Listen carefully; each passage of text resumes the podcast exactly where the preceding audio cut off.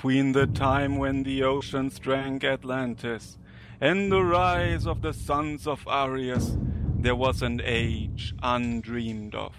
And unto this, Conan, destined to wear the jeweled crown of Aquilonia upon a troubled brow. It is I, his chronicler, who alone can tell thee of his saga. Let me tell you of the days of high adventure.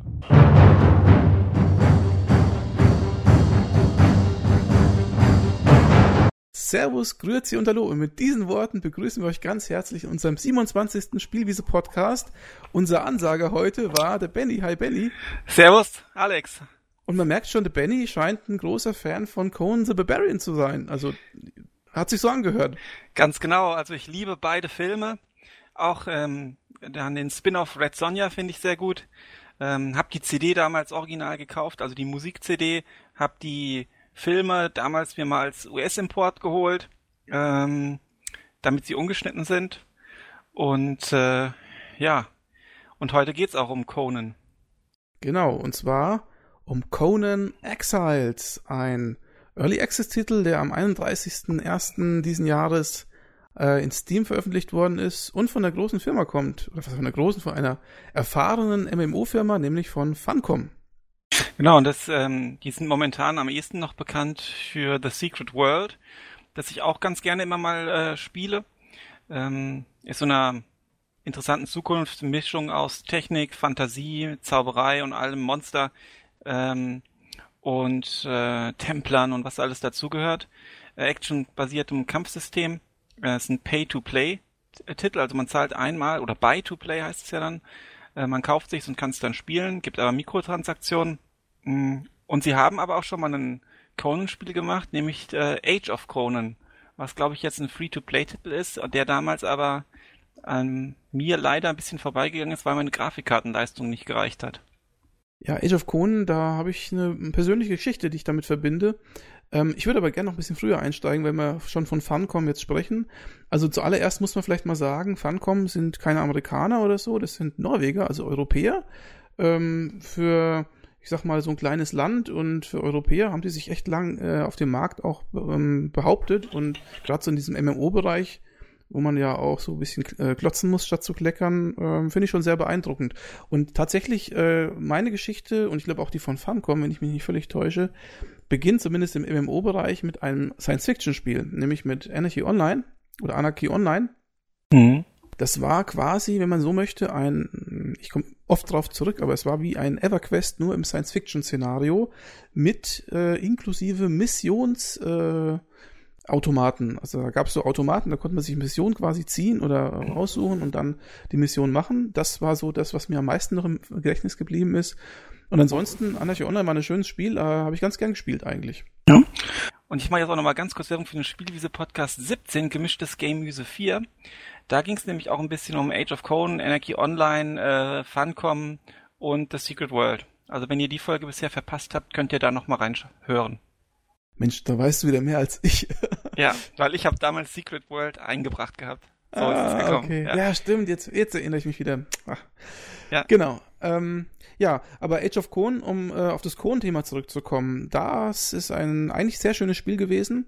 Ähm, das Interessante bei Age of Conan waren zwei Sachen, also oder drei Sachen eigentlich. Einmal die Conan-Lizenz, äh, die bis dato, meine ich, zumindest in keinem MMO verwendet worden ist. Mhm. Ich kenne noch ein Conan-Spiel, ähm, Conan der Cimmerianer äh, aus PC-Seiten, so Anfang der 90er.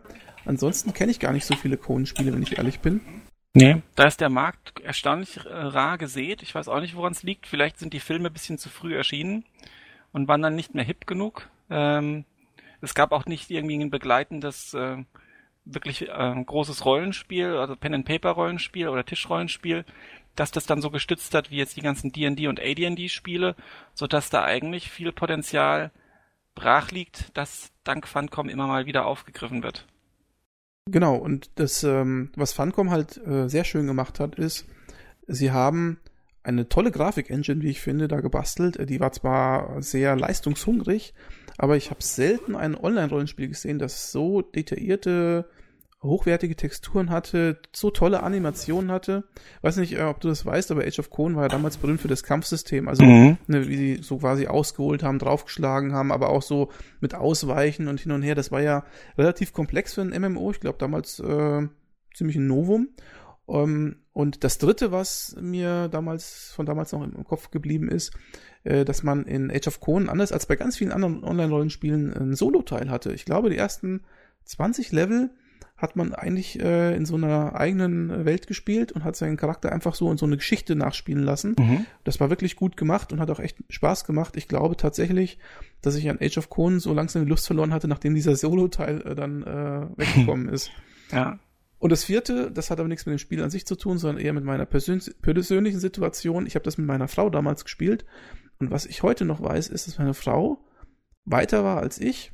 Ja, sie hat das äh, ähm, deutlich öfter gespielt als ich, was sehr selten ist eigentlich. Und ähm, wir waren auf dem PvP-Server und irgendwann habe ich zu ihr gesagt, ich möchte jetzt auch mal weiterspielen. Und da waren wir irgendwie Level, lass mich jetzt lügen, 50, 60 oder sowas. Und ähm, da war das schon alles so abgefuckt, dass die Leute da quasi am Spawnpunkt und am Teleporterpunkt da schon abgegriffen worden sind und niedergestreckt worden sind. Und sie musste mich dann damals beschützen quasi, mhm. damit ich nicht äh, sofort sterbe und auch mal äh, wieder weiterleveln konnte. Das ist so meine persönliche Erfahrung zu Age of Conan. Mhm. Ja, ähm, ja, meine ist die, dass ich ähm, in Großbritannien saß an meinem Rechner. Internetverbindung war nicht sonderlich gut auf dem Land. Ähm, hat es mir aber installiert gehabt und äh, war da in diesem Startdorf auch unterwegs und es hat mir wirklich gut gefallen, auch äh, vom Setting sowieso, aber es war halt mit meiner Grafikkarte damals nicht spielbar. Ja, und Conan selbst, kann man vielleicht auch nochmal sagen, geht noch ein bisschen weiter zurück, nämlich ins Jahr 1932. Ähm, und zwar ist es eigentlich eine, sind die Conan-Geschichten, sind äh, eine Reihe von, ich sag mal, Kurzgeschichten ähm, von ähm, Robert E. Howard, der 1906 geboren wurde in den USA und schon äh, 1936 dann die Erde wieder verlassen hat. Und der hat ähm, 1902 verschiedene Fantasy, Western und was auch immer äh, Geschichten geschrieben und darunter halt auch die Conan-Geschichten. Äh, die erste, The Phoenix on the Sword, äh, wurde zwei, 1932 veröffentlicht. Da sieht man mal, wie lang das schon her ist. Es gibt da auch noch nichts mit Elfen und, äh, und ähnlichem würde man heute wahrscheinlich als Dark Fantasy vielleicht bezeichnen. Also, ja, das war ja damals dieses Sword and Sorcery äh, Genre. Ja. Ja, und ähm, die Geschichten kann man sich heute auch noch gesammelt kaufen und man kann da im Prinzip ähm, verschiedene Abschnitte des Lebens von ähm, äh, von Conan erleben. Anfangs war der dann Dieb und später war er dann der König. Er hat also einen ordentlichen Aufstieg gemacht, so from, from Rex to Riches, ähm, als Barbar sozusagen. Und ähm, bekannt wurden ähm, wurde Conan, ähm, also aus meiner Sicht zumindest, dann vor allem dann in der breiten Öffentlichkeit durch die Filme mit Arnold Schwarz Schwarzenegger, ähm, der dadurch ja auch selbst sehr bekannt wurde. Ja, das ist richtig. Schwarzenegger hatte Conan der Barbar weit vor Terminator noch gedreht und damit quasi Weltruhm erlangt. Ist aber nicht sein erster Film. Er hatte äh, zuallererst Hercules in New York, das war sein allererster. Ne, den kenne ich äh, nur so rudimentär. Äh, danach kam ja ein anderer Film, den kann ich übrigens empfehlen, so ein Dokumentarfilm Pumping Iron. Geiler mhm. Name, Pumping Iron. Äh, richtig guter Film, kommt auf Netflix, glaube ich. Ja, genau, auf Netflix läuft der, muss man mal gucken. Ach, cool. Und dann kam 82 Conan der Barbar. Ja. Und was sagst du, Benny? Ist das, ähm, war der Schwarzenegger da die Verkörperung von Conan? Conan ist Schwarzenegger, Schwarzenegger ist Conan. Also die schauspielerische Leistung fantastisch, wie man aus so einem äh, kleinen Budget, das es damals nur gab, äh, einen Film machen kann, der aus meiner Sicht heute noch anschaubar ist ist natürlich fantastisch. Ähm, mit ein Grund ist natürlich die verhabelhafte Leistung von Conan, der als Mr. Olympia und was weiß ich was alles da ähm, die Pre oder Mr. Universe hat er ja gewonnen, nachdem er mit Balletttanz begonnen hatte, um flexibler zu werden. Äh, ähm, der hat einfach gepasst wie die Faust aufs Auge. Er musste auch nicht so viel sprechen. Das hat vielleicht auch geholfen zur damaligen Zeit auch noch. Ähm, muskelbepackt war er. Ähm, passt einfach, an dem Film passt alles. Der wurde, glaube ich, irgendwo in Osteuropa gedreht, wenn ich es richtig in Erinnerung habe. Ich habe die Doku da, die ich bei meiner DVD war die dabei, äh, mir auch angeschaut. Und es gibt relativ, Conan ist äh, dort auch ähm, erstmal so ein Sklave und ist am Wheel of Pain und muss immer äh, einen Mühlstein drehen lässt oder so einen Stein drehen immer im Kreis, immer im Kreis, was im Spiel, äh, das Spiel, über das wir heute reden, das greift ja auch auf diese Sachen zurück. Ähm, und ähm, alle sterben quasi, die auch dieses Rad bewegen. Und er wird immer muskulöser und männlicher, denn er kommt eigentlich aus einem Dorf. Seine Familie wurde, ähm, oder das ganze Dorf wurde ausgelöscht und er wurde im Prinzip ähm, zum Sklaven. Und das ist auch die Aufgabe äh, für, für Coden in dem Film, Rache zu üben an denen, die seine, seine Familie ausgelöscht haben. Und ähm, das wird er dann äh, nachher auch erfolgreich tun gegen den Schlang mit den Anbietern des Schlangengottes Set und ähnlichem. Und ähm, ja, und es gibt dann eine Szene relativ zu Beginn, da soll er, wird er zu so einer jungen Dame in so einer Art äh, Gefängnis geschickt, so einen Höhlenbereich, der so abgetrennt ist. Und die Schauspielerin ähm, konnte damals, äh, die konnten sich nicht verständigen so wirklich. Die war da halt angeschleppt worden, sollte da im Filmchen mitdrehen, aber eine Kommunikation konnte nicht stattfinden. Und die Panik, die diese Frau im Film rüberbringt, wo da der wirklich halbnackte, der hat ja nur so eine Art Lendenschurz an oder so, eine, so ein Höschen, äh, äh, muskelbepackte Conan dann zu ihr in diesen, in diesen Höhlenbereich, ich glaube es ist eine Höhle, ähm, Höhlenbereich äh, geschickt wird. Diese Panik in ihren Augen, ist entweder eine schauspielerische Leistung, die grandios ist, oder echt.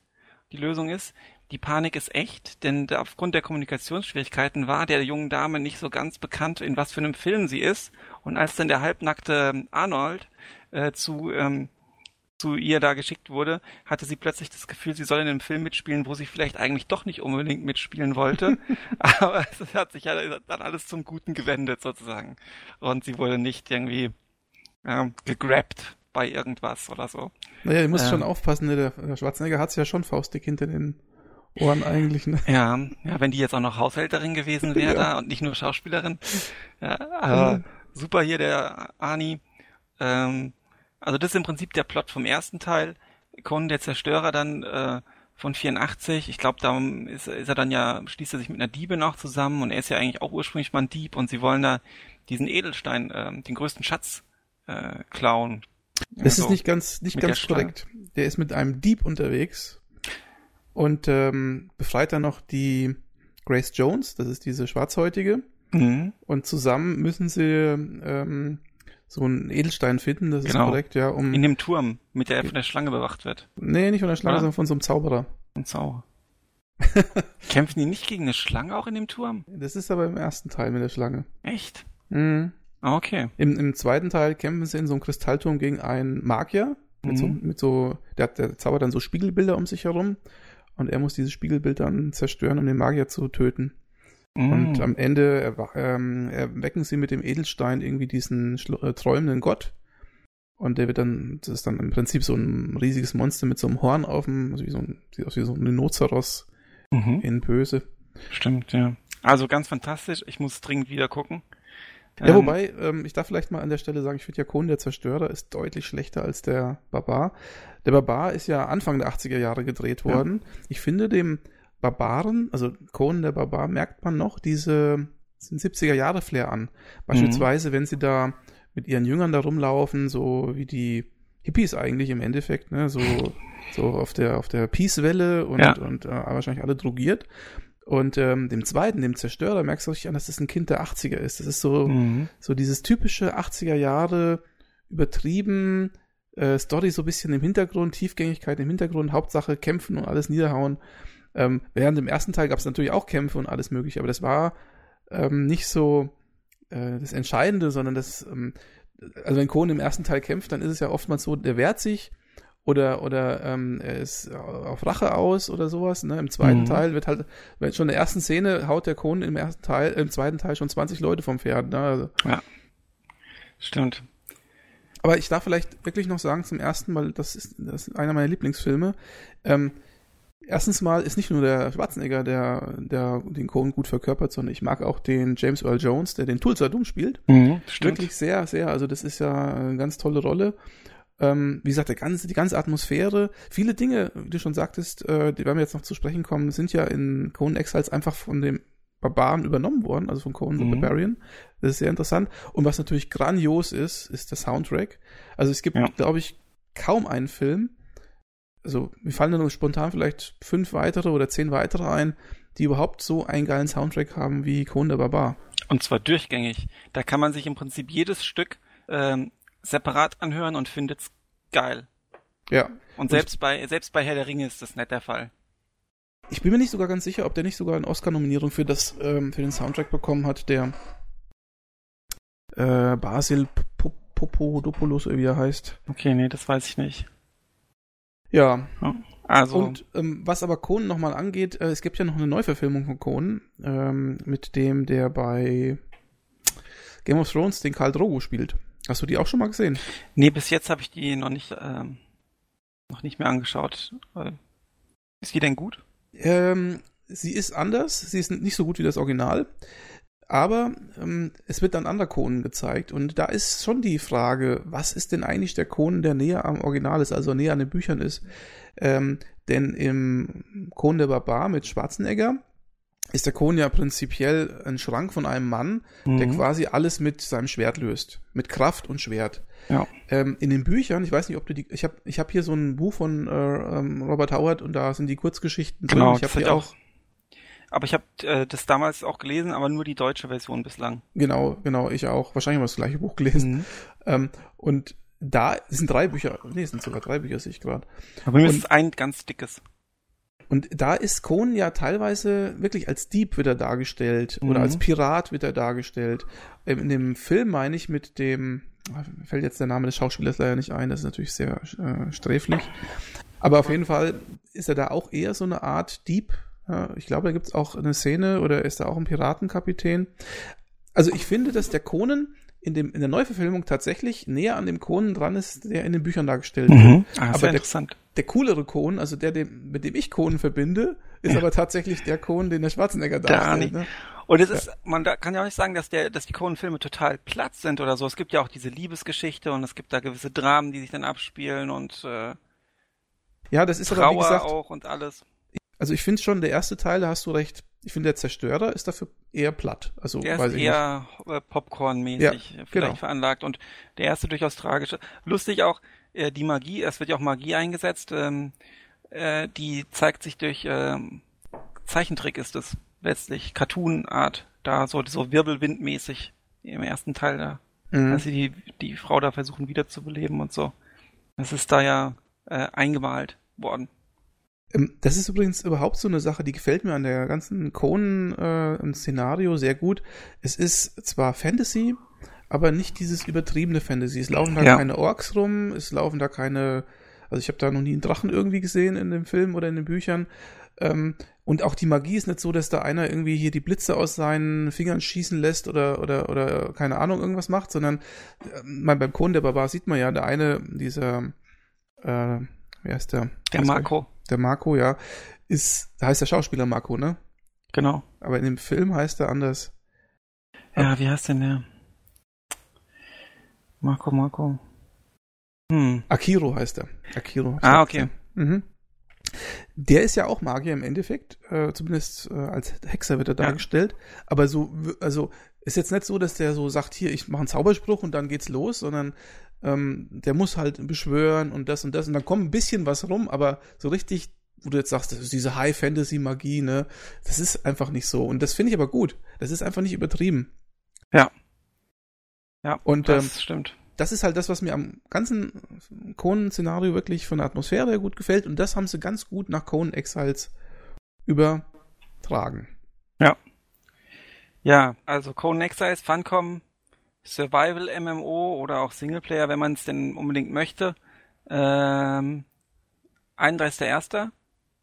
erschienen, Early Access auf Steam, 29,99 Euro. Es gibt's auch günstiger mittlerweile bei einschlägigen, aber legalen Websites. Äh, oder auch mit dem 10% Discount vom, äh, wenn man das Humble Monthly Bundle subscribt, äh, kriegt man ja auch 10%, da habe ich es mir geholt. Man kriegt noch 5% für seine Wallet also 15% Rabatt sozusagen.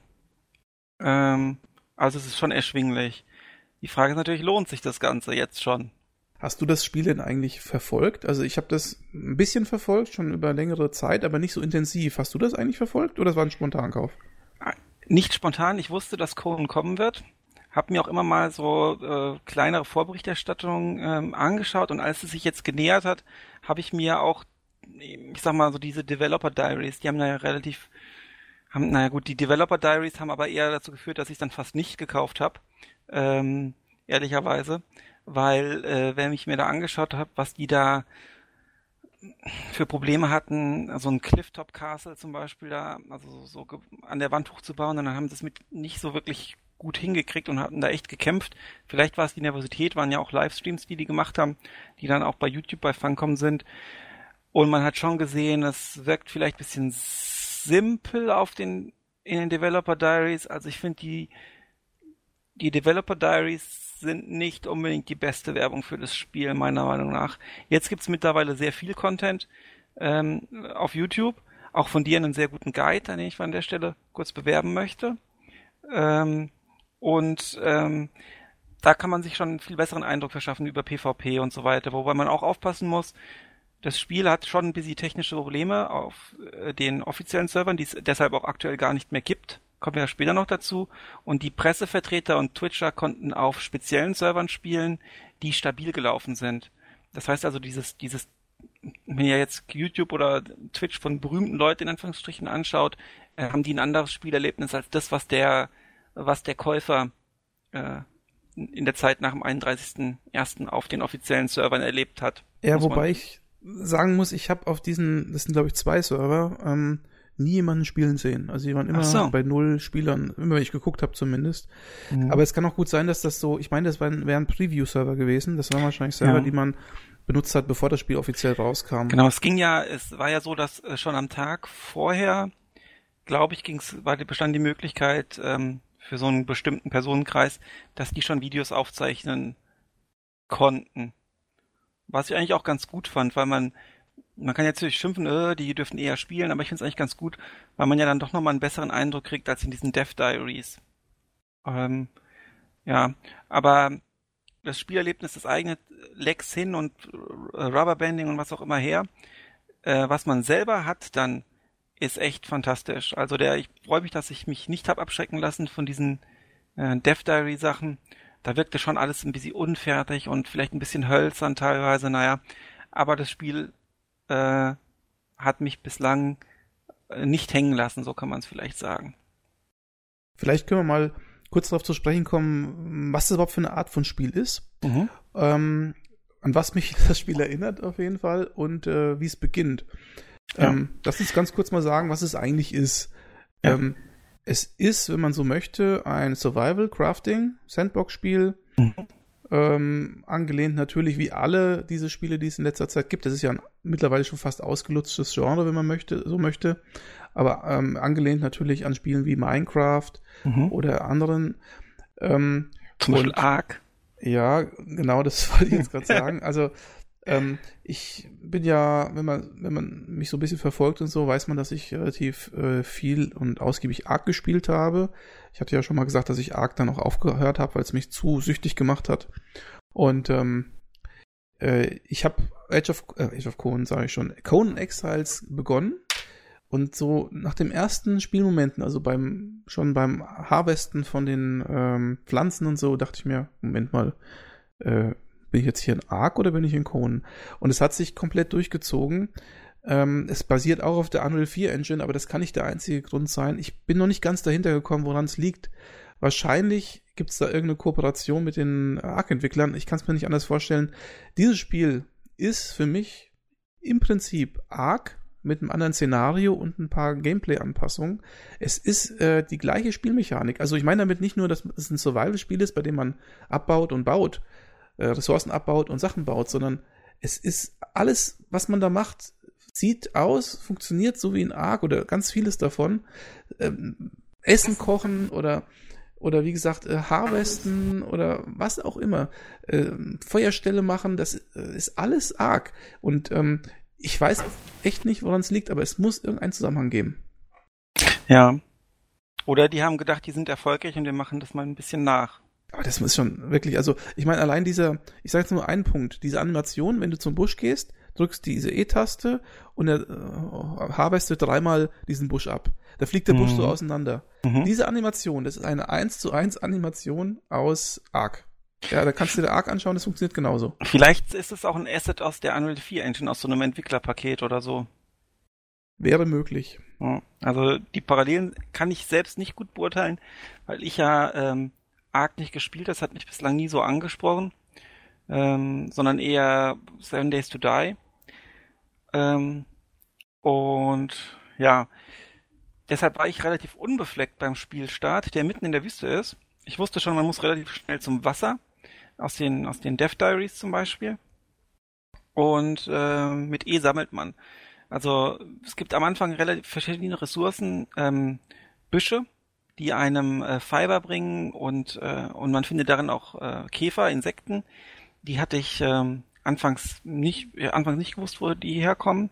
Die sind relativ wichtig am Anfang, für den ersten Tag, sage ich mal, um zu überleben. Man kann Äste aufsammeln, Steine aufsammeln, Steine kloppen, Holz hacken. Je nachdem, ob man Holz mit einer Axt oder mit einer äh, Spitzhacke hackt, äh, kommt anderes raus.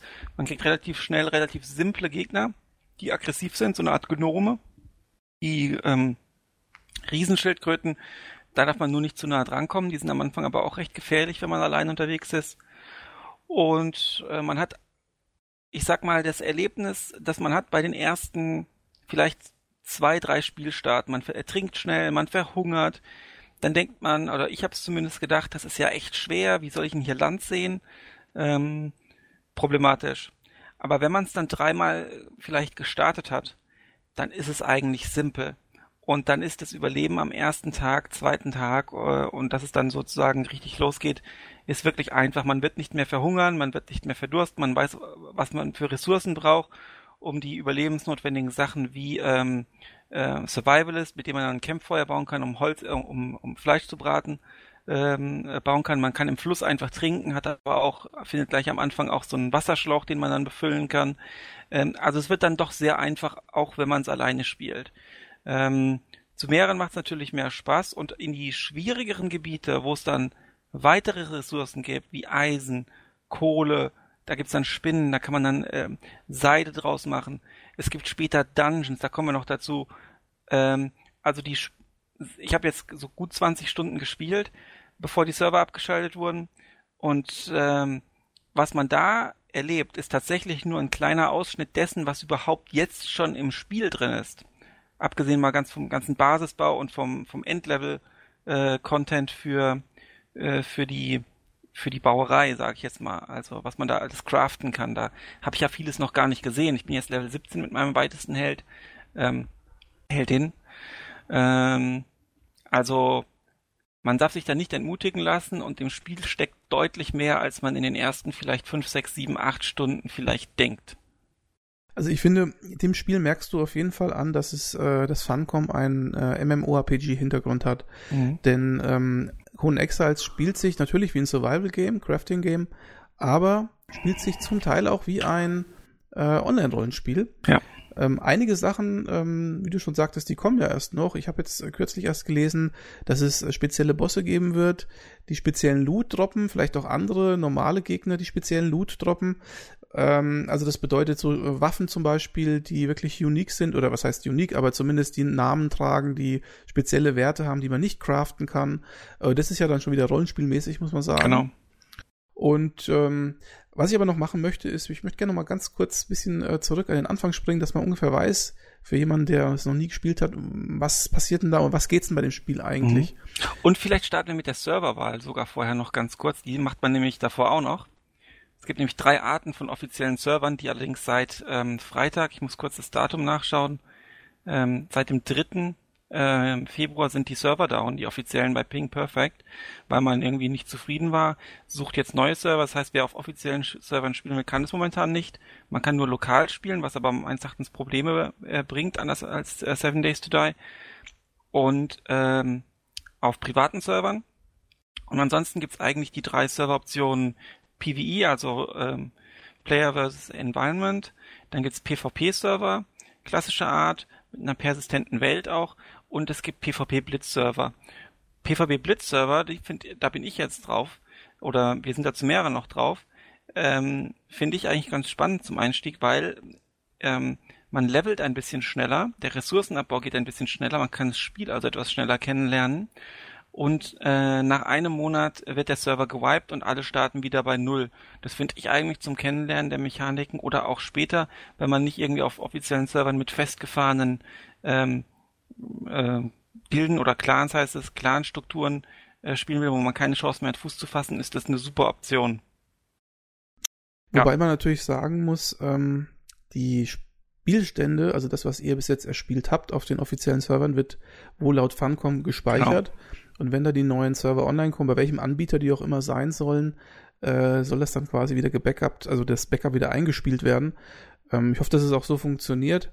Äh, nichtsdestotrotz ist es natürlich schon ein echtes Armutszeugnis, dass ähm, der Betreiber des Spiels, also in dem Fall Funcom, einen Kooperationsvertrag mit einem Provider abschließt und dann die Qualität dermaßen unter aller Sau ist, dass es dann quasi unspielbar ist. Ja. Das darf eigentlich nicht passieren und ich muss ehrlich sagen, da sehe ich auch eine Mitschuld bei Funcom oder eine große Schuld bei Funcom, denn so ein erfahrener Veteran im Online-Bereich, der ja auch schon Peaks hatte auf Servern und sonst irgendwas, der muss doch ähm, das mit einkalkulieren, der muss doch wissen, was auf ihn zukommt. Ja. Da bin ich echt enttäuscht. Also das hätte ich nicht erwartet. Genau. Dann hätte man auch irgendwie Stresstests fahren müssen. Also vielleicht ist es ja auch dem geschuldet, dass der Code nicht so ganz gut ist, denn in den Tagen, bis die Server down gegangen sind, hat sich die Spielbarkeit, also Hauptproblem ist, dass man teilweise äh, teleportiert wird, weil äh, oder auch zurückversetzt wird. Das ist, glaube ich, dieses sogenannte Rubberbanding. Du läufst in eine Richtung, wirst aber ständig nach hinten gesetzt, sodass du überhaupt nicht vorankommst. Ähm, oder besonders wenn du rennst, war das besonders stark. Man kam dann langsamer voran als bei der Normalgeschwindigkeit. Ähm, die Gegner sind wild in der Spiellandschaft herumgesprungen, man konnte sie gar nicht richtig attackieren. Also schon ohne, also unter aller Sau und ähm, wurde besser. Aber ja, dass wobei, die dann vielleicht auch einen, rauspicken, der halt auch nicht so erfahren ist wie Ping Perfect und nicht irgendwie was nehmen, was halt teurer ist, aber dafür läuft, ja, also ist unerfreulich. Wobei man sagen muss, ähm, das Spiel hat ja nicht nur Serverprobleme, also Lag, sondern das Spiel hat auch Performance-Probleme. Ja. Ähm, ähm, ich spiele jetzt momentan für meine Survival Guides auf einem selbst gehosteten Spiel, also auf meinem Rechner quasi. Da gibt's kein Lag, aber was es da gibt, ist auf jeden Fall Ruckler. Ähm, also gibt ganz viele Situation, wo man sich einmal so um die eigene Achse dreht, dass das Ding einfach kurz für eine Mikrosekunde stehen bleibt und dann erst weitergeht. Ähm, ich habe erst gedacht, ja, das liegt daran, dass ich Ultra-Einstellungen gemacht habe, wobei ich ja mit einer neuen Grafikkarte und so unterwegs bin. Ich habe es dann auf irgendwas Mittel oder, oder die nächste höhere Stufe. Es hat nichts gebracht. Also das Spiel hat Performance-Probleme, die Grafik-Engine hat irgendwelche äh, Sachen, mit der sie nicht zurechtkommt. Ja. Und es gibt auch sogar bei meinem lokalen Spiel gibt es sogar äh, so Sachen wie Gegner, die sich teleportieren. Also beispielsweise mhm. Krokodil, wenn es hinter mir herläuft, äh, dem Krokodil laufe ich irgendwie 20 Meter von denen äh, weg und dann ist es plötzlich wieder hinter mir. Also es teleportiert sich so halb über die Karte. Äh, das darf natürlich äh, nee, nicht sein. Das ist ne? heftig. Und der Singleplayer hat manchmal noch, noch ein gravierendes Problem, der den, oder nicht das, nicht nur der Singleplayer, sondern diese Local Host Option, Singleplayer Koop Option, äh, Nachteil, der das für mich auf Dauer unspielbar macht. Das ganze, der ganze Titel, gerade dann, ich sag mal, die schwierigeren Gebiete sind, merkt man darauf ausgelegt, dass man eigentlich zu zweit unterwegs ist. Man kann natürlich die Servereinstellung ändern, dass man schneller levelt und ähnliches. Oder sich irgendwelche besseren Skills, also mit Konsolenbefehlen dann gibt und ähnliches. Aber eigentlich ist es nicht darauf ausgelegt, alleine gespielt zu werden. Wenn man jetzt nicht auf dem offiziellen Server spielen will, aber sich auch keinen Server ähm, mieten möchte, kann man ja hosten. Dann kommen Freunde zu einem auf den Server. Das geht auch soweit. Aber äh, das Problem ist, die anderen Spieler können ungefähr gefühlt nur 100 Meter vom Host, äh, vom Charakter des Hosts entfernt sein. Äh, und ansonsten werden die immer wieder zurückgezogen. Das heißt, der läuft in eine Richtung, der andere bleibt stehen, der wird mitgezogen, kommt nicht weg. Wenn der Host stirbt, werden alle an den äh, Ort teleportiert, an dem der äh, wieder gespawnt wird. Also es ist in Seven Days to Die ist die komplette Spielwelt frei begehbar für alle, bei einem äh, Local Host auch. Äh, also für mich ist daher die, diese Option, dieses als Koop zu spielen auf dem eigenen Rechner über diese Option äh, null. Ähm, und weil es völlig unpraktikabel ist, es kann jetzt zum Beispiel nicht einer bauen und einer geht Ressourcen sammeln und da hilft der schnelle Respawn von, von ich sag mal, Bäumen und, äh, und, und Tieren hilft da dann auch nicht mehr so viel. Ähm, also für mich taugt es gar nichts. Und äh, was aber eine Option dann ist, äh, wenn ihr das selber machen wollt, aber nichts mieten oder ähnliches, man kann auf seinem Spielerechner auch einen Server einrichten, auf den dann alle, einschließlich des äh, Host, der ist dann gleichzeitig Host und Client sozusagen, ähm, kann man das spielen. Da habe ich gelesen, dass das so für drei bis vier Spieler tauglich ist. Ausprobiert habe ich es aber nicht. Ja, wobei es natürlich immer auf die eigene Bandbreite ankommt, ne? wenn man keine große Upload-Geschwindigkeiten ja, hat. das auch. Dann, und halt auf den Rechner. Ja. Naja, gut. Ähm, was natürlich eine große Alternative ist, äh, sind die Server, die man eben anmieten kann ähm, als Privatspieler. Also, man, also ganz viele Leute spielen ja auf den privaten angemieteten Servern, weil sie einfach äh, da auch andere Regeln vorfinden oder ähnliches. Ähm, die offiziellen Server von Funcom sind ja eigentlich eine nette Zugabe. Tatsächlich habe ich die erst später entdeckt, dass es die überhaupt gibt. Ne? Ich habe mhm. ja erst auf so einem privaten Server angefangen und davon gibt's ja mittlerweile äh, über 7000, so wie ich das zuletzt gesehen habe. Also stand heute. Und was ist denn heute überhaupt für ein Datum, dass die Leute wissen, wovon wir sprechen? Der siebte, siebte Februar. Also muss auch dazu sagen, Funcom patcht mindestens einmal am Tag, wenn nicht sogar zweimal am Tag das Spiel. Also immer wenn ich Coden versuche zu starten, ja. kommt irgendein neuer Patch erstmal. Ähm, also die sind da richtig dabei und so. Und müssen sie auch. Das Spiel ist halt äh, schon ein bisschen äh, buggy und laggy und sonst irgendwas. Ähm, aber also man kann auf jeden Fall auf diesen äh, inoffiziellen Servern, sage ich jetzt mal, ähm, ganz gut spielen. Nur man muss halt gucken wegen den äh, Spielregeln, denn manche haben halt einfach äh, andere Spielregeln eingestellt. Beispielsweise, ja. dass die Nächte kurz sind und die Tage lang oder dass man vierfach Ressourcen sammelt oder sonst irgendwas. Ähm, ich bin immer ein Fan von offiziellen Regeln, also wie der Entwickler sich das gedacht hat. Deswegen ist für mich eigentlich die Variante auf offiziellen Servern zu spielen die bessere. Mhm. Ähm, und äh, einmal hast du auch mal gesagt, du weißt ja auch nicht, wie da der Admin von dem Server agiert. Das kann genau. man so oder so sehen. Ich sag mal, es gibt so Server, die sind schon, die haben schon irgendwie so einen inoffiziell offiziellen Charakter von so größeren Anbietern oder so, also nicht von so einem Privatmenschen. Da würde ich sagen, okay, da, da kann man wahrscheinlich auch spielen, ohne irgendwie was äh, Schlimmes erwarten zu müssen. Andere Spieler, andere Server, wo ich jetzt denke, okay, habe ich nie gehört, das hört sich irgendwie so ein bisschen funmäßig an, würde ich jetzt auch nicht unbedingt anfangen wollen. Das ist schon ja. wichtig. Genau. Aber zum Spielstart. Genau. So, kommen wir mal zum Kreuzer. Genau. Also das Interessante bei Conan Exiles ist ja, also ich finde den Namen allein geil. Conan Exiles. Ich finde das ja. richtig cool. Wie heißt das? Survive, Build, Dominate. Ähm, wer den Vorspann schon gesehen hat, der weiß schon ungefähr, was einen erwartet. Es ist richtig geil. Also man beginnt quasi als Exilant, als Ausgestoßener an einem Kreuz. Dieses Kreuz, da ist man so angebunden, mitten in der Wüste im Exil ähm, und hat eigentlich keine Hoffnung, dass man da überhaupt überleben kann. Ähm, das Interessante ist, wenn man äh, die Charaktergenerierung macht, die übrigens schon relativ ausgefeilt ist, was die grafischen Optionen angeht, aber da können wir gleich nochmal drüber sprechen. Mhm.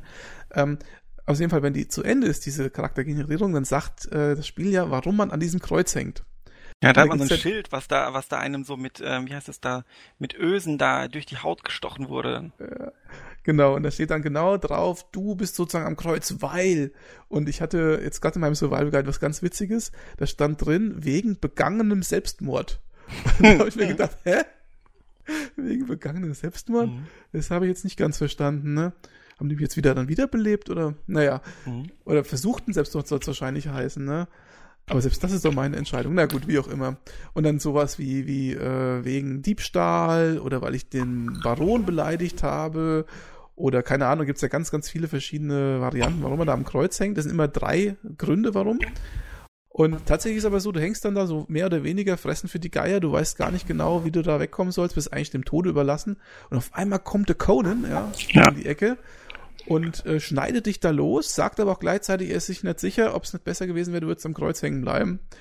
Ähm, ich habe keine Ahnung äh, bis heute nicht, warum der Conan da aufgetaucht ist. Ne? Der muss ja ganz viele losgeschnitten haben scheinbar. Hm. Da will ja rumeiern. Er macht die ganze Zeit nichts anderes, als die Leute vom Kreuz schneiden. Ja. ähm, aber ähm, ja, und in dem Vorspann ist es halt so, da geht's halt um eine Frau, die er da losschneidet. Die kämpfen dann erstmal zusammen gegen die Wüstenmonster da. Und ähm, diese Frau, ähm, also ich weiß nicht, ob mir der später noch begegnet, aber ich habe im Spiel ein Lager von ihr entdeckt, ein Lagerfeuer mit einem Brief von ihr, wo sie dann nochmal erzählt, ja, mich hat ein äh, Fremder losgeschnitten, eine beeindruckende Gestalt mhm. und so. Und ähm, naja. Es verbiegt sich, was kann man sagen, sehr viel Plot schon in dem Spiel, was man aber finden kann. Und viele der Gebiete sind wirklich eher so Higher-Level-Content und auch für äh, Content und auch für Gruppen dann erst äh, zu begehen. Gerade auch die Dungeons, die einem auch ähm, die, die Attributswerte dauerhaft senken, die man dann erst wieder mit Sklaven, das ist dann, komme ich später dazu, wieder erhöhen kann. Also da kann man nicht ohne weiteres äh, jetzt rein und da ist schon einiges drin. Und was mir halt besonders gut gefällt, ist einfach diese Atmosphäre. Die Atmosphäre ja. ist brachial, morbid, hoffnungslos, ähm, aber auch gleichzeitig, ähm, sobald man in diese Oase kommt, plötzlich geht ja. einem so ein, äh, gehen die Augen auf und denkt, oh Mensch, eine Oase. Also ich habe das, als ich das zum ersten Mal gespielt habe, dachte ich mir, scheiße, du bist mitten in der Wüste, da gehen ja auch so kleine Sandstürme und sowas, ne? Mhm. Und kein Wasser, kein nichts. Und ich dachte mir so, wie komme ich hier bloß weg? Und ich habe mir schon gedacht, tatsächlich, da muss es doch irgendwo eine Oase geben. Das habe ich mir echt gedacht, weil, aber anders als bei vielen anderen Survival-Spielen bist du am Anfang echt am Arsch eigentlich, ja. weil du hast echt nix. Und ich habe dummerweise in meinem ersten Spiel auch noch äh, nicht genau geschaut, was vielleicht einige gar nicht wissen. Ähm, am Anfang liegt auf so einem Stein so ein Brief und so ein kleiner Wasserschlauch. Mhm. Und wenn man den übersieht, ja, also der ist auch nicht besonders auffällig, wenn man den übersieht, dann hat man echt ein Problem, weil man am Anfang echt ohne Wasser ist und denkt sich, scheiße, wie, wie haben sich das die Entwickler jetzt eigentlich hier gedacht? Wie komme ja. ich denn, wo ist denn, wo bin ich denn hier überhaupt? Dann kannst du auf M drücken, kriegst so eine Map auf der Map siehst du erstmal nichts. Du weißt gar nicht, wo du bist auf der Map, ja. Ähm, dieser kleine Pfeil, äh, mit dem du angezeigt wirst, der wird ja auch in diesem Exilbereich gar nicht angezeigt. Mhm. Um, ähm, und dann musst du erstmal gucken, wie komme ich an Wasser, wie äh, komme ich an Nahrung, das ist nämlich das nächste. Also tatsächlich so die ersten, ich weiß nicht, erste halbe Stunde vielleicht, ist das Spiel eher so dieser Survival-Aspekt. Wie überlebe ich überhaupt ja. so Hunger und, und, und Wassermangel? Äh, mhm. Und dann kommt erst das andere mit den Monstern und so. Genau. Ähm, und vielleicht nochmal zu dem Exil. Ich habe keine Ahnung, wo das genau spielt, aber dieser Bereich, in dem man in dem das Spiel ähm, funktioniert, ist tatsächlich so eine Art Exil, nämlich es ist so ein abgegrenzter Bereich, man kommt da nicht raus, das haben die ganz clever gemacht. Du hast so ein Armband um dein, ähm, um dein Handgelenk äh, mit so einem grünen Stein drin. Und sobald du an die Ränder von diesem Exil kommst, von dieser Wüste kommst, da stehen überall so große Säulen. Da ist, da ist, äh, diese Säulen ähm, äh, werden von so einer grünen Wand umspannt, so einer mystischen mhm. gasförmigen oder wie man auch immer sagen möchte, Wand. Und ähm, wenn man sich dieser Wand nähert, dann guckt der Typ schon und sagt, willst du wirklich da durch? Und wenn du dann durchgehst, äh, wirst du gegrillt quasi. Ne?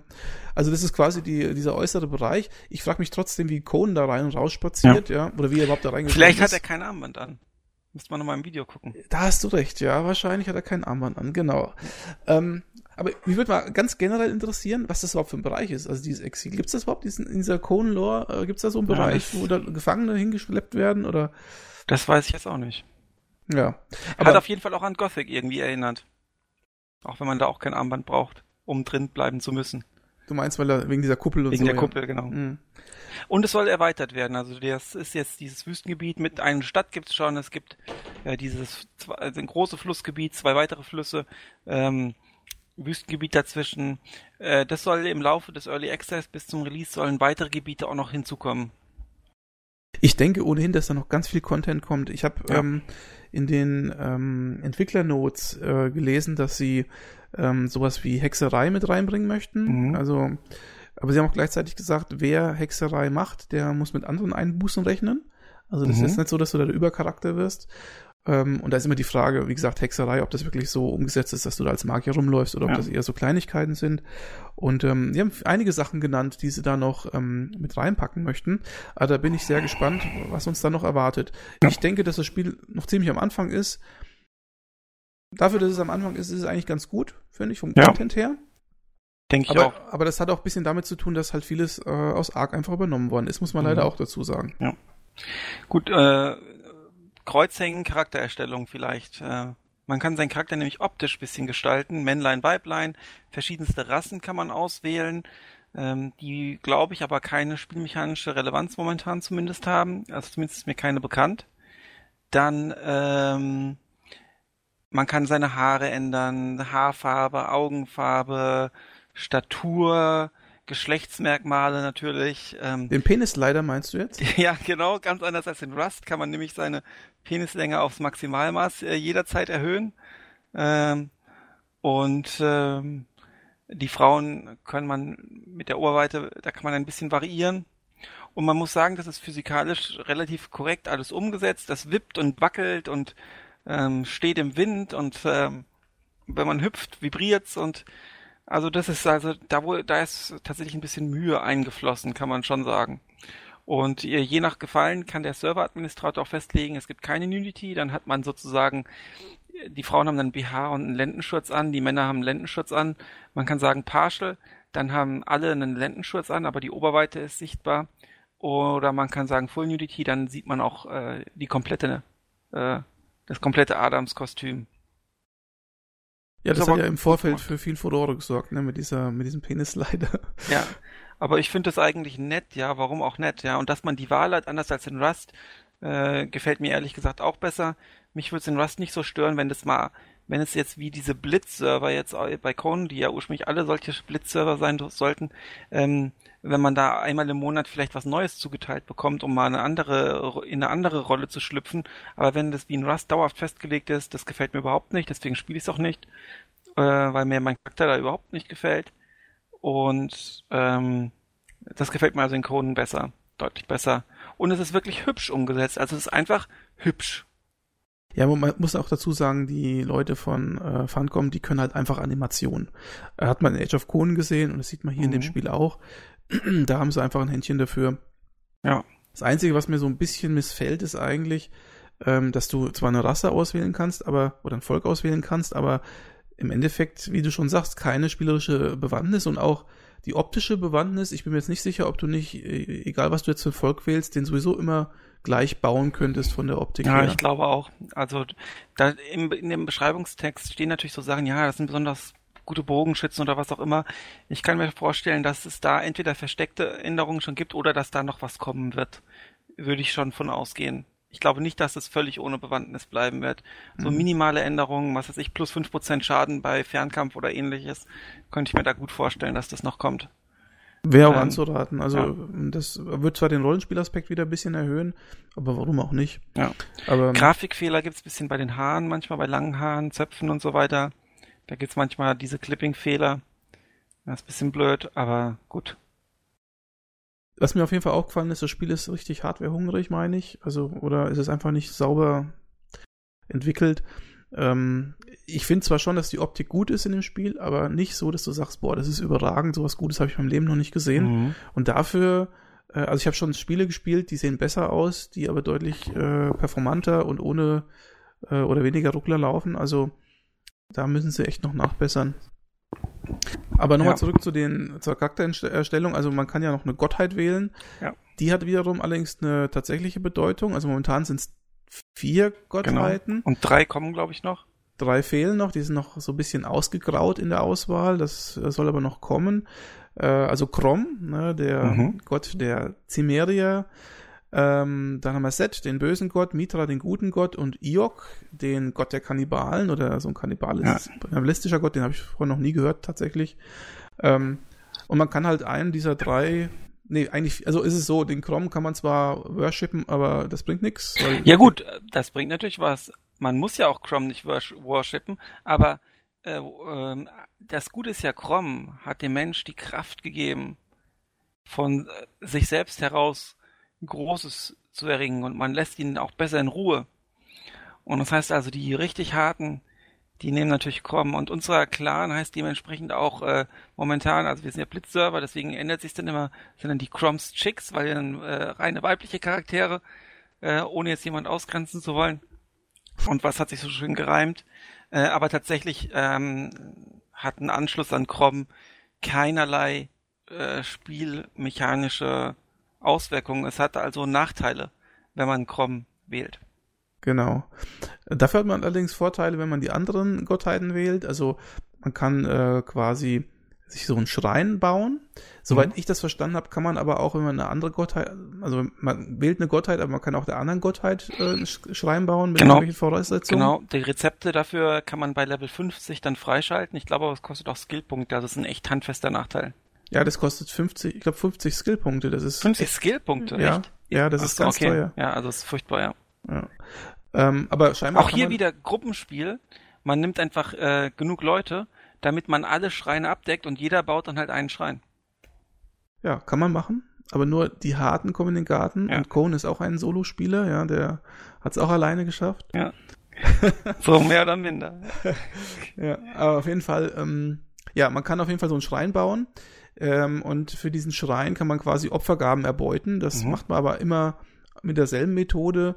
Also man hat so eine Art geweihten Gegenstand, der Gottheit geweihten Gegenstand, den muss man herstellen, geht dann zu einem NPC-Menschen oder zu einem echten Menschen im PvP, tötet den und dann haut man mit diesem Gegenstand oder sticht ein. Interessant, der Gegenstand von Set ist dieser Schlangendolch, den man auch aus Conan Ach geil, ja.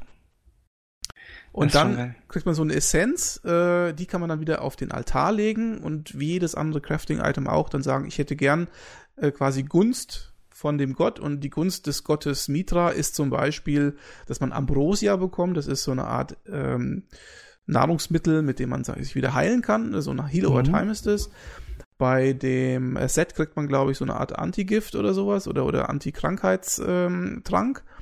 Und beim Io kriegt man, ähm, das ist geil, äh, gesegnetes Menschenfleisch.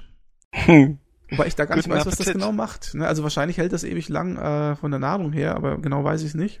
Ja. Den werden wir wahrscheinlich bei unserem nächsten Blitzerlebnis äh, den auch als Gottheit nehmen. Tatsächlich. Ja. Aber nicht, dass ihr euch gegenseitig auffresst, ne? Nee, nee, das natürlich nicht. Wir sind ja auf dem PvP-Server und dann intern wird nicht gegessen. Ja, gut. ja. Naja, gut, genau. Also die Gottheit hat schon eine Bewandtnis. Äh, Ich bin schon äh, gespannt, was da für weitere Gottheiten geben wird. Aber ansonsten ist es völlig wurscht, was man da wählt. Der Rest ist mehr oder weniger nur Optik. Genau. Dann kommt man ans Kreuz. Dann kommt Conan und dann geht's richtig rund. Ja, und äh, vielleicht mal ganz kurz zu den generellen Mechaniken. Ähm, was haben wir denn da? Wir haben Harvesten, also Sachen einsammeln, Ressourcen einsammeln. Das sind so Mhm. Sachen wie Äste, die am Boden liegen, Steine, die am Boden liegen, das Fiber, also die äh, Fasern, die in den äh, Büschen hängen.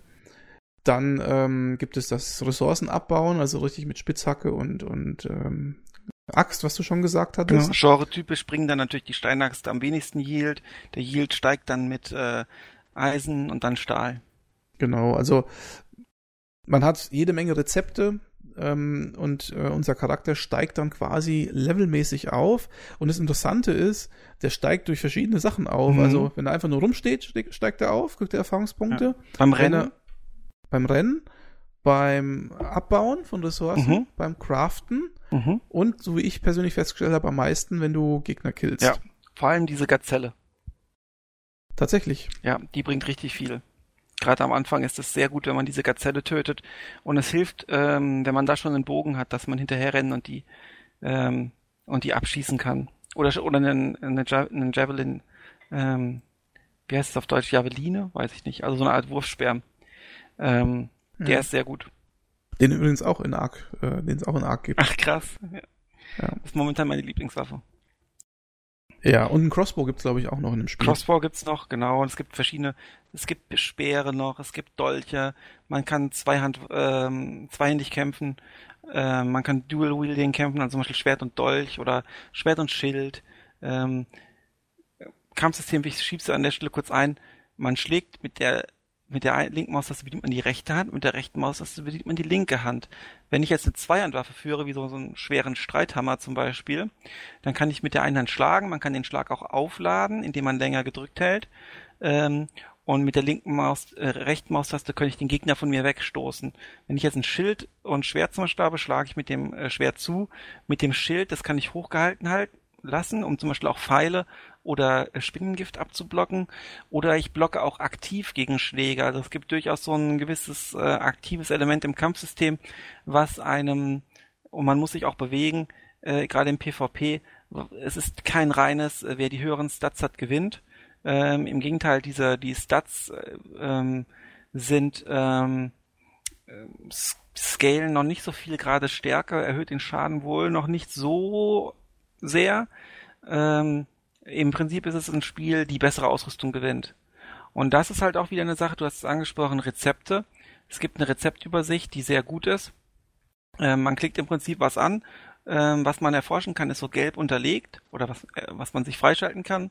Ähm, für manche Sachen braucht man auch die Skill Points von mehreren Levelaufstiegen, weil die so teuer sind. Und dann sieht man aber so grün, umra so grün umrahmt ähm, in, dem, in dem Feld, äh, was man denn damit alles äh, weitergehend freischalten kann.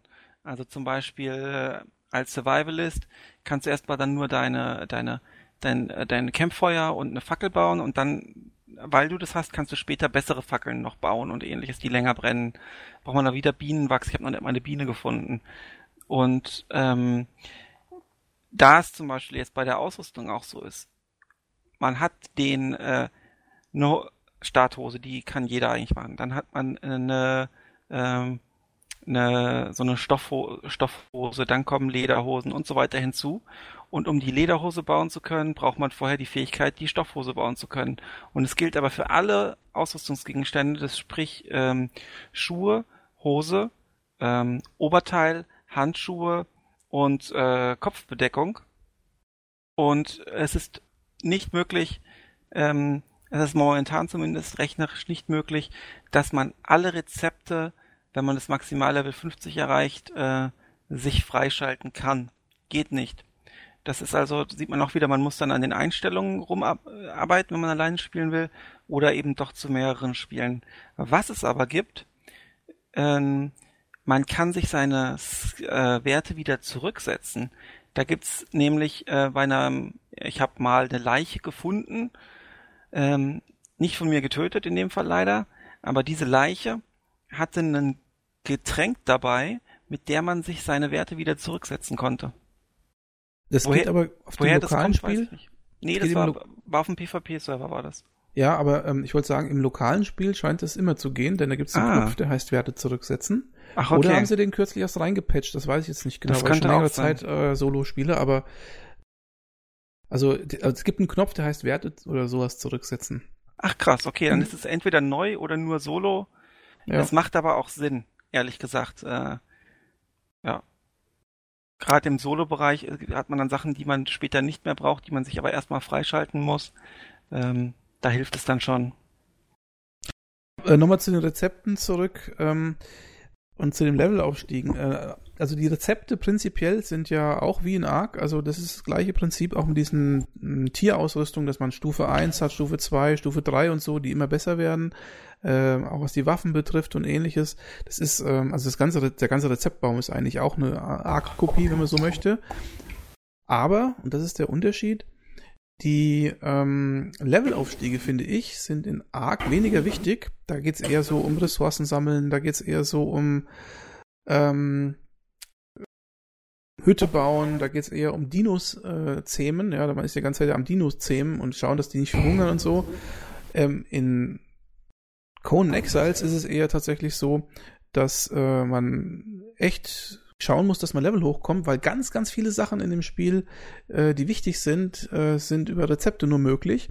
Und die möchte man möglichst schnell bekommen und das Aufleveln, das geht gar nicht so schnell. Also bei dir, Benny, geht's jetzt ein bisschen schneller, weil du, glaube ich, doppelt so viel XPs bekommst oder was? Genau, auf dem PvP-Blitz, ja. Ja. Aber bei mir jetzt auf normalen, mit normalen Regeln, das dauert richtig lange. Also da muss man, äh, ab Level 10 ist das gar nicht mehr so einfach. Und du möchtest aber trotzdem gerne das und das und das, weil das alles spielentscheidend ist irgendwie. Mal eine bessere Waffe zum Beispiel, allein das Eisenschwert zu bekommen, was man da, wie viele Punkte man da in die Rezepte investieren muss, um überhaupt mal an, an Eisenschwerter zu kommen. Ja. Das sind allein Gerberei drei Punkte, dann irgendwie der Ofen drei Punkte, dann, äh, was ich, Blacksmithing drei Punkte oder was.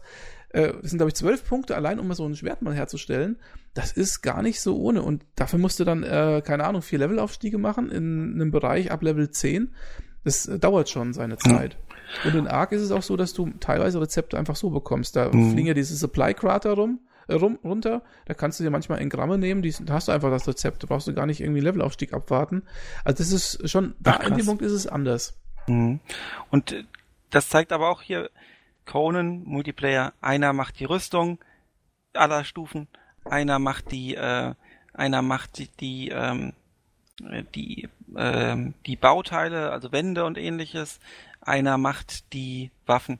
Und selbst wenn man diese Aufteilung macht, reicht es eigentlich nicht, weil man braucht mehr Leute. Man muss eigentlich zu viert, fünf, sechs in einem äh, Clan organisiert sein, meiner Meinung nach, um das Spiel auf Standardeinstellungen ähm, ordentlich, äh, mit ordentlichem Fortschritt äh, spielen zu können, denke ich.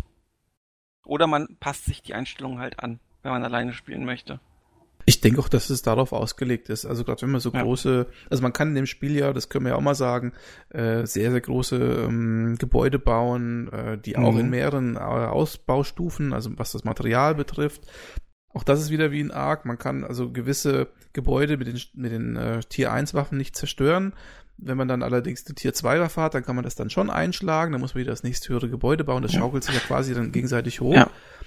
Ähm, da ist jetzt ein, ganz kurz, da ist ein Patch gekommen. Du kannst mit Tier 2 Waffen äh, keine Tier 1 Wände mehr einreißen. Ach, tatsächlich. Und die Tür? Die Tür auch nicht. Und die Tür konnte man auch mit, ähm, mit Pfeil und Bogen beschießen und zerstören. Das wurde auch gepatcht.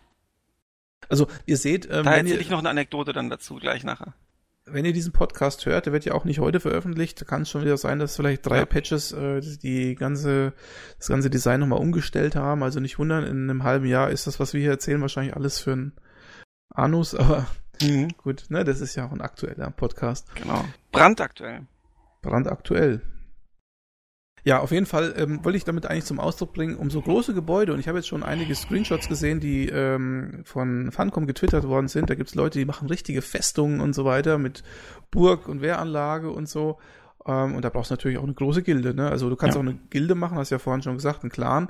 Und die müssen dann schon Hand in Hand arbeiten, das ist klar. Ich denke ja. mal, das größte Problem ist sowieso das Ressourcen bes besorgen. Also wenn du keine Ahnung für ein Bauteil 300 äh, Stein und 200 Eisen brauchst, da kannst du ja alleine ewig klopfen. Das ist einfach nicht machbar, denke hm. ich. Ja, auf dem PvP-Blitz ist es so, ich sag mal 300 Steine. Man hat vor allem, am Anfang denkt man, oh, sind das viele Ressourcen für ein Lagerfeuer. An 300 kommt man schon relativ schnell. Aber das Problem ist auch äh, die Tragekraft. Man kann nicht sehr viel tragen. Man hat ein Inventar, das äh, beschränkt wird durch, die, durch das, was man tragen kann an Gewicht. Und das ist sehr, sehr wenig. Man kann also keinen großen artigen Supply Run machen und dann kann man erstmal so richtig schön bauen, sondern man wird dann permanent hin und her rennen. Ähm, oder man ist halt zu fünft und schafft gleich mal ordentlich Material ran. Einer baut, der Rest geht wiederholen, das geht dann besser. Ähm, das ist ein Problem. Und dann gibt's eine Möglichkeit, ist es noch so, ich glaube, es ist auch noch beschränkt, ähm, die Anzahl der Item-Slots im Inventar, aber dieses Problem hatte ich nie. Aber das Trage, das Gewichtsproblem, das hat man durchaus. Man kann es durch Stats ein bisschen mitigieren. Ähm, und das ist ja vielleicht ein Stichwort, das jetzt zu den Stats was sagen. Ja, das Spiel hat einige Attribute, Rollenspielattribute, wenn man so möchte. Ähm, Stärke, das hast du ja schon gesagt, mhm. soll eigentlich den äh, Nahkampfschaden erhöhen. Dann haben wir Agilität, was äh, im Endeffekt dafür sorgen soll, dass er eine Armor Class, also auch das gibt es in dem Spiel, ne, Armor Class. Mhm. Und auch, ich glaube, das Ausweichen ähm, besser sein soll. Dann haben wir äh, ich glaube, Zielgenauigkeit. Genau. Das ist aber nur für den Fernkampf interessant. Ja, also ähm, Bogen, aber ich denke, da zählen dann auch die Wurfwaffen dazu. Ich denke, da zählt alles, was genau. Fernkampf ist. Und äh, wir haben so Sachen wie Survival, das ist eine, ein Attribut, das einem eigentlich helfen soll, mit der Umwelt zurechtzukommen. Also ich denke mal im ehesten noch, was ähm, Getränk, also was äh, Wasserhaushalt und Nahrungshaushalt angeht, dieser Metabolismus, dass der quasi nicht so schnell äh, uns die ähm, Nahrungsmittel und so wegfrisst, äh, mhm. dass man da quasi Punkte reinsetzt, dass man länger von seinem Wasserhaushalt zehren kann. Ähm, was aber, wenn man erstmal so eine Grundlage geschaffen hat, völlig äh, sinnlos ja. ist wahrscheinlich. Ein sinnlos Skill. Ich würde da null Punkte reinsetzen. Bringt und, uns überhaupt nicht. Und äh, es gibt so Sachen eben wie Tragekraft erhöhen. Das, mhm. Da kann man auch Punkte reinsetzen. Und es gibt noch etwas, äh, um die Ausdauer zu erhöhen. Das ist auch ein ganz wichtiger Punkt im Spiel, für mich ja. fast der wichtigste. Denn äh, in dem Spiel geht es ja darum, möglichst schnell von A nach B zu kommen. Man möchte ähm, seine Sachen, die man da irgendwie erbeutet hat, dann auch wieder craften und wieder zurück Ressourcen holen. Man muss ganz oft vor Gegnern weglaufen. Also mhm. einer der wichtigsten Aspekte ist eigentlich, dass man sich nicht erwischen lässt von irgendwelchen Spielern oder von irgendwelchen Monstern, ja, und das kann ganz schnell passieren, also selbst auch in höherstufigen Geschichten, wenn man da irgendwie überrascht wird oder so von zwei, drei Viechern, da kann man ganz schnell sterben. Das ist, ja. gerade wenn das Spiel dann so ein bisschen ruckelt und man sich nicht so richtig drehen kann und so in dem Moment, äh, ganz schwierige Sache. Und wenn man stirbt, ist es sehr unangenehm. Also man verliert quasi alles. Im PvP-Bereich kann jeder alles looten von einem und wenn es dann noch Nacht ist und man weiß nicht, wo man ist, kann es sehr gut sein, dass man die Leiche nicht mehr findet. Todesort wird nicht auf der Karte angezeigt, anders als in Seven Days to Die. Man muss es sich irgendwie merken. Äh, wo man gestorben ist, oder hat im Idealfall halt Freunde dabei, die dann halt warten, äh, die man aber übrigens auch nicht auf der Karte sieht. Selbst wenn es in einem Clan ist, kann man sich nicht anzeigen lassen, wo sind die anderen. Ähm, und äh, man respawnt wieder am Kreuzstartort, da von denen es aber mehrere gibt. Oder aber, sobald man erstmal seinen Fiber Bedroll gemacht hat, das ist das simpelste, da respawnt man aber auch nur einmal. Dann ist das verbraucht, dann muss man sich ein neues äh, Bedroll hinlegen. Sobald man dann aber ein Bett gebaut hat, das ist ein permanenter Spawnpunkt. Es kann aber sein, dass jemand das Bett zerstört. Und äh, die Stamina ist äh, auch noch wichtig beim Zuschlagen, denn jeder Schlag verbraucht Stamina. Das heißt, je mehr Stamina ihr habt, desto öfter könnt ihr zuschlagen. Und es ist tatsächlich so, dass wenn jemand planlos äh, oder man weicht auch vielleicht immer aus, äh, zuschlägt und seine Stamina verbraucht hat und man selber hat noch, kann man einfach hingehen und der kann noch so gute Waffen haben, der kann ja nicht mehr zuschlagen und man selber haut dann alles drauf. Stamina auch wichtig, ähm, nicht nur fürs vor Gegnern wegrennen, sondern auch dem Gegner hinterherrennen im PvP, äh, um die dann zu erwischen. Ähm, ich kann jetzt vielleicht eine kleine Anekdote erzählen. Also wir waren unterwegs, waren relativ frustriert, weil unsere Basis offline geradet wurde. Äh, sie haben uns aber immerhin leben lassen. Man muss dazu sagen, wenn man aus äh, Conan ausloggt, die Spielfigur bleibt in der Spielwelt liegen. Die sieht man dann da. Und zwar nicht nur die Leute aus dem eigenen Clan. Ich habe schon so einen Nackten, der scheinbar schön geträumt hat, auf seinem Hausdach liegen sehen. Den hätte ich abschießen können mit Pfeil und Bogen. Ähm, wir haben also noch gelebt, aber Truhen und so alles kaputt. Ähm, ich hatte dann äh, genug Eisen besorgt gehabt, damit wir dann, äh, äh, oder nee, wir, aber das, da waren wir noch zu zweit, glaube ich sogar, äh, genug Eisen besorgt, um, oder fast genug Eisen besorgt, es hat noch ein Level abgefehlt von mir, um, äh, um selbst, äh, um selbst äh, eine, ba eine Basis raiden zu können, weil man mit äh, Eisenwaffen dann halt diese Sandsteinwände zerschlagen konnte und auch Türen. Und äh, weil der Bogentrick hat irgendwie schon nicht funktioniert oh, nicht der Bogentrick, sondern die Bogenmechanik, ja, und äh, für gegen Türen. Dann äh, waren wir gerade am Weg zum Ressourcensammeln, es war dunkel, es kam eine nackte Frau und greift uns mit ihrem Schwert an. Und mein Kumpel steht hinter mir und sagt, oh, ich werde angegriffen, ja. Er kämpft schon gegen dich, ich drehe mich gleich um. Wir hatten zum, er hatte zum Glück eine Fackel, sodass ich was gesehen habe. Es ist nämlich nachts echt dunkel. Bin dann äh, hingerannt. Wir haben die dann gemeinsam besiegt. Ähm, die hatte mich vielleicht nicht gesehen, weil ich war ein paar Schritte weiter vorne schon. Die ist dann weggerannt, ich bin hinterhergerannt, hatte in dem Punkt, Zeitpunkt schon meine Javelin ähm, und äh, die ist halt gut gerannt, hatte kein Gewicht. Also ich würde auch sagen, wenn man jetzt auf Supply Runs geht oder auch äh, in Scouting oder so, dass man möglichst keine Ausrüstung mitnimmt und auch durch seine Ausrüstung vielleicht sein Level nicht unbedingt äh, oder seine Fähigkeiten nicht unbedingt verrät. Schnell anziehen klappt nicht mehr zwingend, außer man macht es vielleicht auf seiner seine, seine Schnellzugriffsleiste auf seinen Gürtel. Es geht natürlich schon, wenn man gezielt jetzt ähm, auf Kampf vorbereitet sein will, um dann schnell irgendwie die Sachen noch anzuziehen oder so. Oder man übt es halt. Ähm, man will ja nicht unbedingt verraten, aber wie gut man ist. Also wir rennen jedenfalls hinterher. Ähm, und ich nehme dann, das ist ja auch in einem dieser Developer-Videos, dass man Waffen hat, die, mit denen man dann auch werfen kann. Und ich habe dann tatsächlich meine Javelin, die hat als nämlich Zweitfähigkeit äh, Wurf hab die dann in den Wurfmodus versetzt und hab die dann mit einem gezielten Speerwurf ähm, auf der Flucht sozusagen ähm, an der weiteren Flucht äh, gestoppt. Dauerhaft. Und, Dauerhaft. und äh, dann plötzlich fliegen wir vom Server. Äh, es wurde ein Patch eingespielt, wie sich herausstellte. Leider, es gibt keine Warnung momentan zumindest. Also es gibt keine Achtung, der Server geht in fünf Minuten down, was echt nervend ist, weil wenn der jetzt dann mal ein längerer Patch ist und man muss eigentlich in zehn Minuten gehen, ähm, dann hat man ein Problem, weil man dann in der Spielwelt rumsteht und dann halt erschlagen werden wird. Finde ich etwas unglücklich. Und wir kamen wieder und der Patch hat besagt, okay, die Tier 2 ähm, Waffen, also die Eisenwaffen, können jetzt keine Sandsteinwände mehr zerstören. Da war ich traurig. Kurz drauf gab es aber eh keinen offiziellen Server mehr und seitdem warten wir. Mhm. Also war ganz lustig. Und es gibt als letztes Attribut noch ähm, äh, Gesundheit, also Vitality, erhöht man seine Hitpoints. Genau. Und ähm, an der Stelle nochmal der Hinweis wegen der Überladung, also Überlastung. Ähm, es gibt äh, so eine Art Kreis, der darstellt, wie sehr man überlastet ist. Und der ist eingeteilt in Bereiche. Ähm, der erste Bereich, der ist so ungefähr 50 Prozent des Kreises groß. Das ist der grüne Bereich. In dem mhm. Bereich hat man keinerlei äh, Einbußen, was so Geschwindigkeit oder Beweglichkeit angeht. Aber sobald man diesen grünen Bereich verlässt, dann geht es dann in, also, glaube ich, in, in Gelb und Orange und dann wird's mhm. rot.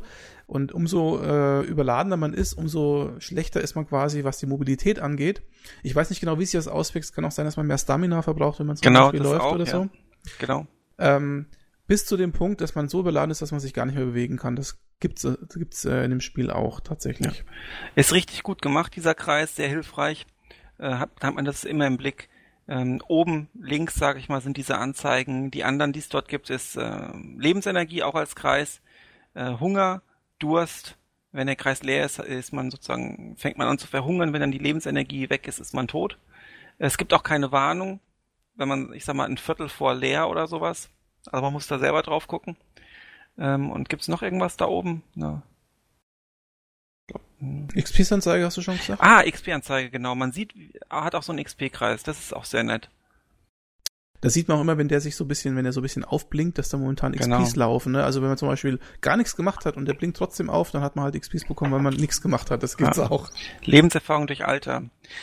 Genau. Ich habe auch mal gelesen, dass die Charaktere eine begrenzte Lebenszeit haben, glaube ich, von paar 60 Jahren. Ich weiß auch nicht. Ah, okay. Will jetzt nicht wetten. Ja. Ja, auf jeden Fall ist der Tag-Nacht-Wechsel äh, echt ein Problem in dem Spiel. Also, äh, also, also eine, eine klassische Szene ist zum Beispiel, man ist irgendwie so äh, am Abend unterwegs, ist noch hell, äh, wird dann angegriffen, stirbt. Dann erscheint man wieder, wenn man Glück hat, in seiner Hütte oder so. Dann denkt man sich, verdammt, äh, ich äh, hole das schnell jetzt, das ist ja nur da hinten irgendwo gewesen, ich renne jetzt mal hin und loot mein Zeug wieder. Während man äh, am Laufen ist, wird's dunkel man hat keine Fackel dabei, weil man ja losgelaufen ist. Man hat keine Waffe mhm. dabei, man hat gar nichts dabei.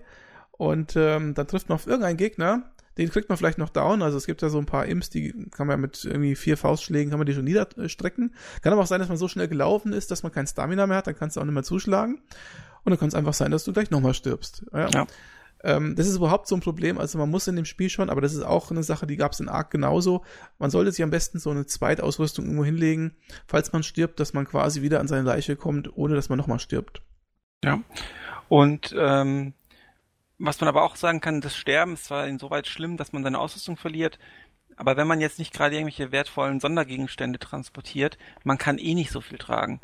Und eine wichtige Erkenntnis für mich war zu erkennen, dass die Ressourcen eigentlich nicht viel wert sind, weil das, was ich an mir rumschleppe äh, oder schleppen kann, das kann ich, abgesehen jetzt vielleicht von Ausrüstung, das ist bisschen nervig, sowas wie Kleidung oder so, gerade wenn man die selber nicht herstellen kann, sondern nur ein Kamerad, der das ähm, gelernt hat, äh, kann man sich nicht ohne weitere, kann man sich ohne weiteres eigentlich wieder beschaffen.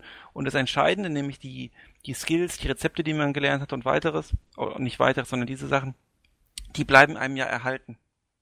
Ja, würde ich ein bisschen anders sehen. Also es gibt so Sachen, die sind echt nervig zu beschaffen. Also ich sag mal zum Beispiel Äste. Ähm, Äste, das ist so eine Mechanik für mich, die haben sie blöd gemacht. Man, also Äste muss man eigentlich vom Boden aufglauben, ja. Und das ist schon echt nervig, ja, die Dinger da irgendwie, wenn du so 100 Äste brauchst, da bist du echt äh, lange, ich meine 15, 20 Minuten am rumfummeln, bis du die wieder hast. Du kannst zwar Äste auch durch ähm, ähm, na, Haarwesten von von Bäumen. Äh, Bäumen kriegen, aber ganz selten. Also die kommen ja. wirklich nur Sind dann alle, eher so, auch so zwei, drei dann. Genau. Mhm. Also ich sag mal im Schnitt vielleicht alle acht bis zehn Schläge kommt mal ein Ast bei rum. Das ist äh, also keine Option. Eigentlich musst du die einsammeln. Also wenn du irgendwie 200 Äste verlierst, das ist schon unangenehm, oder? Das ist unangenehm. Ne, Tierfell zum Beispiel kannst du auch nicht so schnell äh, besorgen. Ne? Da musst du ja ständig irgendwelche Viecher umbringen, musst die dann wieder ähm, ausnehmen. Das dauert alles. Ja. Also es gibt schon so ein paar Sachen, das ist schon nicht so schön. Ja. Oder ich habe äh, ich habe noch keine Ressource gefunden, um Eisen abzubauen. Also soweit ins Inland bin ich noch nicht vorgedrungen. Aber ich habe durch äh, Gegner töten ganz viele Eisenvorräte zusammen. Also ich habe da irgendwie 200, 300, was heißt viel, aber 200, 300. Oh, das ist schon ist für, viel. Für mich schon äh, viel. Das ist viel. Und wenn ich die verlieren würde, dann würde ich kotzen, muss ich ehrlich sagen. Ja.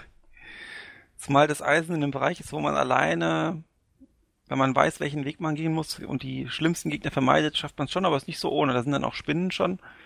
Ähm, die sind relativ giftig, äh, haha, ähm, und äh, leben einen in der Bewegung. Das heißt, man wird dann gesteckt auch. Das heißt, man kommt da gar nicht mehr weg im Zweifel. Übrigens man muss bei dann, den Hyänen äh, auch, ne? Ja. Die man muss dann Schilder versuchen hochzunehmen oder irgendwas. Das ist aber ein gutes The Thema Schildmechanik ähm, oder allgemein Kampfmechanik. Du hast ja gesagt, das ist so ein bisschen taktisch, mhm. aber ähm, eigentlich muss man sagen, es könnte besser sein. Es ist noch nicht so 100% gut umgesetzt. Also man kann zwar mit dem Schild zum Beispiel abwehren, aber gerade so das erste oder die ersten beiden Schilde, die man bekommt, das, also ja. gerade das erste, das ist eigentlich totaler Quatsch. Das ist sofort kaputt. Das ist sofort kaputt und wenn du einen Schlag abwehrst, kriegst du einen Rückstoß. Der Gegner kriegt zwar auch einen Rückstoß, aber quasi, das ist quasi, es hebt, hebt sich aufeinander, äh, miteinander auf. Also so, solange wie der außer Gefecht gesetzt ist, bist du fast auch außer ja. Gefecht gesetzt. Deswegen brauchst du das Schild auch gar nicht hochnehmen in dem ja. Fall. Und dann ist es nach zwei Schlägen auch noch kaputt. Das wird zwar mit der Zeit mit höheren Schildern immer besser, aber am Anfang ist das gar nicht so eine tolle Mechanik.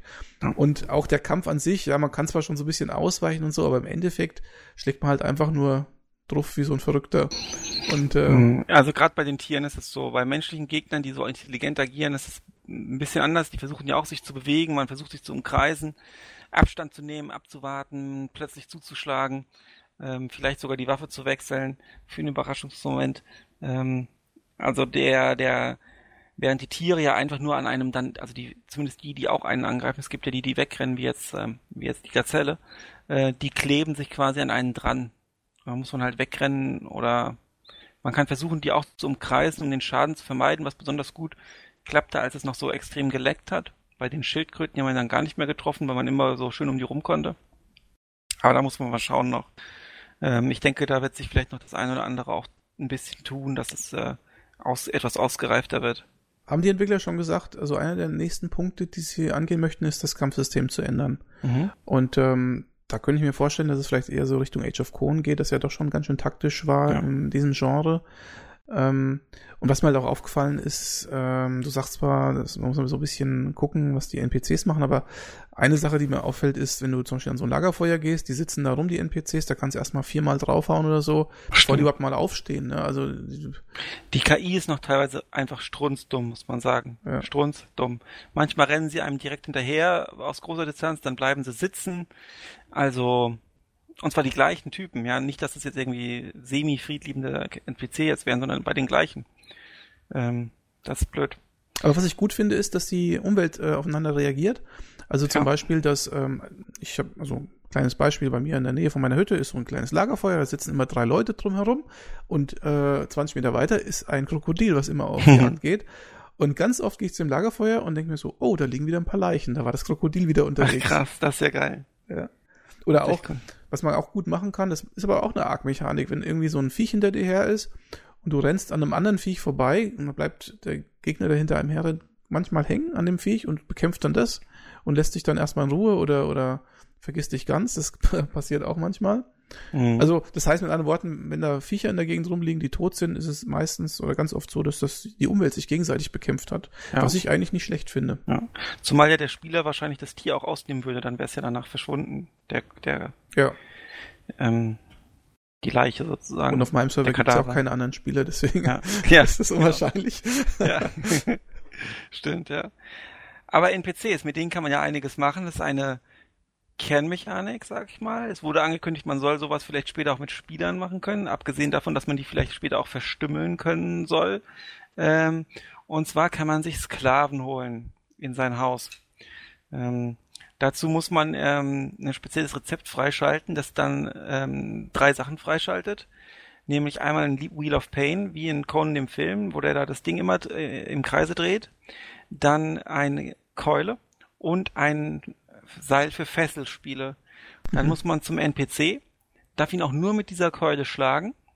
Ähm, und dann wird er ohnmächtig, dann am besten nicht mehr weiter draufschlagen, sonst geht er noch drauf. Dann kann man das Seil verwenden. Das bindet man, bindet ihn sozusagen dann daran fest und zieht den dann munter fröhlich hinter sich her. Dann packt man den, muss man den bis in seine Basis schaffen. Man ist auch in gewisser Weise auch angreifbar für, für, für im PvP-Bereich zum Beispiel. Man kann die, den aber auch loslassen und danach weiterziehen. Ähm, und äh, packt ihn dann ins Wheel of Pain, wie, wie so ein Inventargegenstand dann der Sklave oder die Sklavin. Ähm, also hier politisch korrekt bleiben, bitte. Und ähm, äh, muss das dann versorgen mit ähm, so einem Ding, ich habe vergessen, wie es heißt, ähm, ich denke immer, es ist Grease, aber es kann nicht Grease, das ist so aus Fiber und äh, und äh, und Saatgut kann man das herstellen im Feuer. Diese Suppe. Diese eine Suppe ist das. Schleimsuppe ja. heißt das auf Deutsch. Schleimsuppe, ja. Ich habe jetzt ganz vergessen, wie es heißt. Ja, Leimsuppe. Schleimsuppe. Äh, Schleim. Ach, wie lecker, ja. Kann man auch essen. jedenfalls der Sklave ist es dann, der muss dann so und so lange in diesem Rad rum, umherlaufen. Später gibt's noch ein größeres Rad, in das man mehrere Leute packen kann. Äh, dann ist er gebrochen. Sobald er gebrochen ist, kann man den einsetzen. Wofür man den einsetzt, hängt davon ab, was das für ein Typ ist. Also, es könnte sein, es ist ein Kämpfer. Dann beschützt er die Basis vor NPC-Angriffen, vor PvP-Angriffen, Offline-Raiding äh, und ähnlichem auch. Dann kann es sein, dass es Handwerker sind, dann kann man die bei den Handwerksstationen einsetzen. Es kann sein, dass es äh, Tänzerinnen sind. Äh, Tänzerinnen sind deshalb wichtig, weil es gibt einen Wert, ähm, es gibt Corruption in dem Spiel. Corruption sammelt man, wenn man in Höhlen, in Dungeons, in Ruinen und ähnliches geht. Dann kommt eine Meldung, you've gained Corruption, glaube ich. Die Corruption funktioniert wie Content in, äh, in, äh, in uh, Seven Days to Die und senkt die maximalen Stamina und Vitality-Werte dauerhaft, also temporär dauerhaft sozusagen. Kann man nicht mehr auf normalerweise regenerieren und die einzige Art, mit der es wohl geht, ist, dass man ähm, sich von Tänzerinnen belustigen lässt. Äh, nur so kann man das, den Debuff äh, sozusagen wieder loswerden.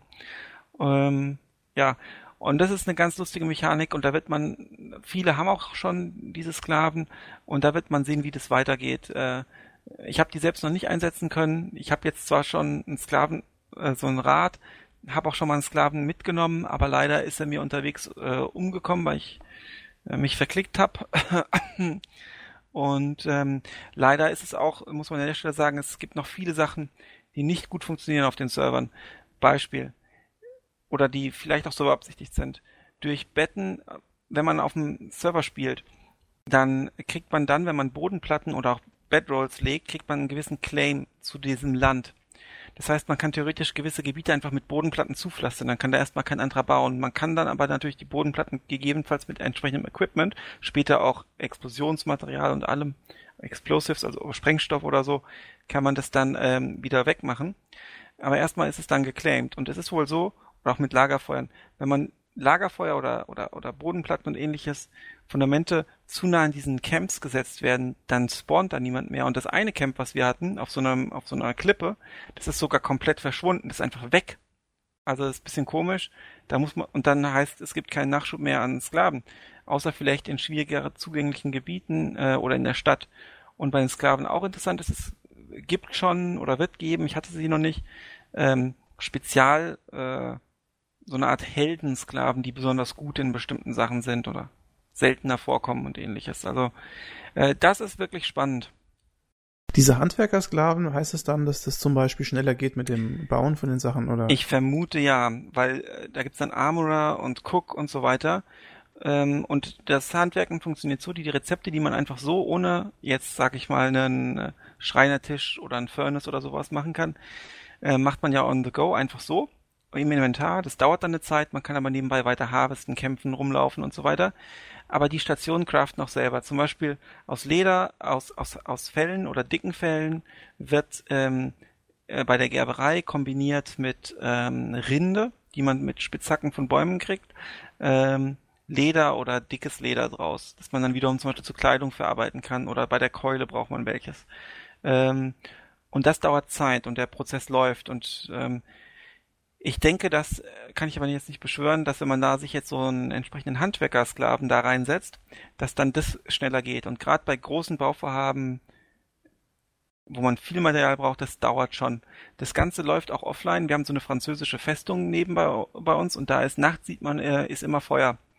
Und da habe ich mich auch gefragt, äh, ja, ist da jemand oder nicht und so. Und mittlerweile glaube ich, dass die einfach da dauerhaft ihren Furnace haben laufen lassen um da äh, Eisen zu schmelzen oder oder und auch Steine ähm, in Lehm umzuwandeln, weil der äh, den man dann für die nächste Stufe an an fürs nächste Tier anwenden braucht.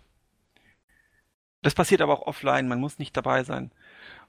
Und für manche Sachen, die man bauen kann, zum Beispiel ähm, einen Eisenstreithammer dann, muss man aber eine Crafting Station haben und auch an dieses Crafting Station gehen. Das kann man dann nicht mehr einfach im eigenen Inventar bauen, ohne diese Station zu haben.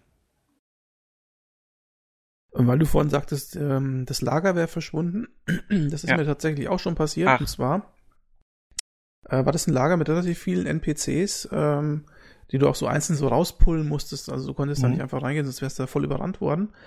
Ähm, und tatsächlich, ähm, ich weiß nicht wie, aber scheinbar habe ich da so ein Unterbau zerstört, also ein Überbau zerstört, irgendwie so, eine, so eine Plan oder so ein Zelt. Ich weiß nicht, wie ich das geschafft habe. Wahrscheinlich habe ich einfach draufgeschlagen. Mhm. Und ähm, dann ist das Lager verschwunden. Ach, also krass. quasi dadurch, dass die, dass diese, diese, diese Gebäude oder diese, diese Unterschlupfe plötzlich weg waren, ist auch das komplette Lager verschwunden, aber nicht sofort, sondern ähm, die NPCs sind immer noch gespawnt und so weiter. Also die kamen immer noch. Allerdings, als ich einmal ausgelockt bin und einmal reingegangen bin und äh, an derselben Stelle noch gestanden, waren plötzlich alle NPCs weg, kein Lager Krass. mehr dort. Also ich habe das quasi ausgeräuchert, wenn man so möchte. Krass. Also entweder war es jetzt ein mieser Bug oder es ist tatsächlich so gedacht, dass du sagst, du kannst Lager auch ausräuchern, ähm, ja. auseinandernehmen, indem du gewisse Sachen zerstörst. Ja. Könnte ich mir vorstellen. Was ja durchaus auch interessant ist, äh, weil man holt sich vielleicht die Sklaven von dort ein, zwei Mal und dann äh, zerstört man diese Möglichkeit für alle anderen ähm, und die dann erst in andere Gebiete müssen, um vielleicht jemanden sich zu holen und dadurch denied man denen beispielsweise, wenn sie keine Tänzerinnen haben, äh, dass sie in Dungeons gehen. Weil die Frage ist, die Corruption kriegen. ob die wieder ähm, irgendwann spawnen. Das ist die Frage. Ja. Das wäre eigentlich nur gerecht, weil sonst gibt es ja irgendwann keine ja. Leute mehr. Dass man vielleicht sagt, ähm, ähm, wenn man die tötet oder versklavt, dann sind sie weg, weiß ich nicht, ähm, zehn Stunden und wenn man die Basis zerstört oder das Lager zerstört, ist das Lager für 40 Stunden weg. Aber gerade auf Servern mit einer, mit äh, vielen Clans ist dann immer jemand da, der das im Zweifel zerstören kann. Also da muss man gucken. Das sind diese ganzen Sachen, die jetzt im Early Access auch teilweise erst zutage treten, genau wie das Zerstören von Wänden mit Tier 2 Waffen, ähm, die jetzt alle im Laufe der Zeit ja in diesen umfangreichen Patches da auch ähm, auch angegangen werden, denke ich. Ja, äh, ursprünglich war es ja auch gedacht, dass es also PvP und PvE-Server gibt, nochmal unterteilt in dann RP-Server und äh, und äh, Purist und was weiß ich da, was sie sich überlegt hatten. Dann gab es einen Shitstorm, weil alle Server sollten nach einem Monat gewiped werden. Und äh, als Antwort darauf, listening to the community und bla bla bla, ähm, hat man das sich hat man sich darauf geeinigt, dass man jetzt halt diese PvE, PvP mit persistenter Welt, die nicht äh, gewiped wird, und eben diese PvP Blitz Server macht. Und ähm, manche Ideen und Gedanken, äh, wie jetzt vielleicht Spekulation, äh, Lager werden komplett zerstört, sind natürlich in der Welt, die nach einem Monat eh auf Null gesetzt wird, äh, nicht schlimm. Kann, aber in der Welt, die dauerhaft bestehen soll, vielleicht nicht ganz erstrebenswert. Wäre eine Idee, ähm, aber wie sieht's denn da mit PvE-Servern aus? Die gab's doch schon immer, oder? Ja, aber die sollten auch gewiped werden. Ach, die sollten Monat. auch gewiped werden? Ja, alle sollten nach einem Monat gewiped werden. Okay. Was ich noch anbringen wollte, ähm, diese Mechanik mit der, mit den Versklaven. Ähm, du sagtest ja Wheel of Pain, äh, hattest du am Anfang äh, mhm. äh, auch erwähnt, das ist ja auch eine Referenz an Conan der Barbar. Mhm. Das ist ja quasi so, wie Conan entstanden ist, wenn man so möchte. Ähm, übrigens noch eine Referenz an Conan Barbar ist meiner Ansicht nach die echt gute Musik in dem Spiel. Also ich finde, ja. Conan Exiles hat einen ganz tollen Soundtrack. Äh, Gerade schon die Musik im, ähm, im Titelmenü ähm, erinnert ganz stark an Envelope of Crom, also an das, was wir am Anfang eingespielt haben. Mhm. Ähm, und die Mechanik des Versklavens an sich äh, ist übrigens auch sehr an Ark angelehnt. Also in Ark äh, kann man ja Dinos zähmen. Und wie, wie zähmt man Dinos? Indem man äh, die Dinos erlegt. Und die erlegt man mit Narkosepfeilen in der Regel zum Beispiel. Und den äh, Kohlen eben mit so einem Schlagstock oder sowas, ja. Ähm, oder mit so einer Keule, glaube ich, ist es. Und ähm, da sind halt beide bewusstlos, mehr oder weniger. Und äh, jetzt in Conan Exiles wird halt der Mensch quasi dann gefüttert mit dieser Schleimsuppe oder du kannst, glaube ich, auch andere Nahrungsmittel dem Typen geben.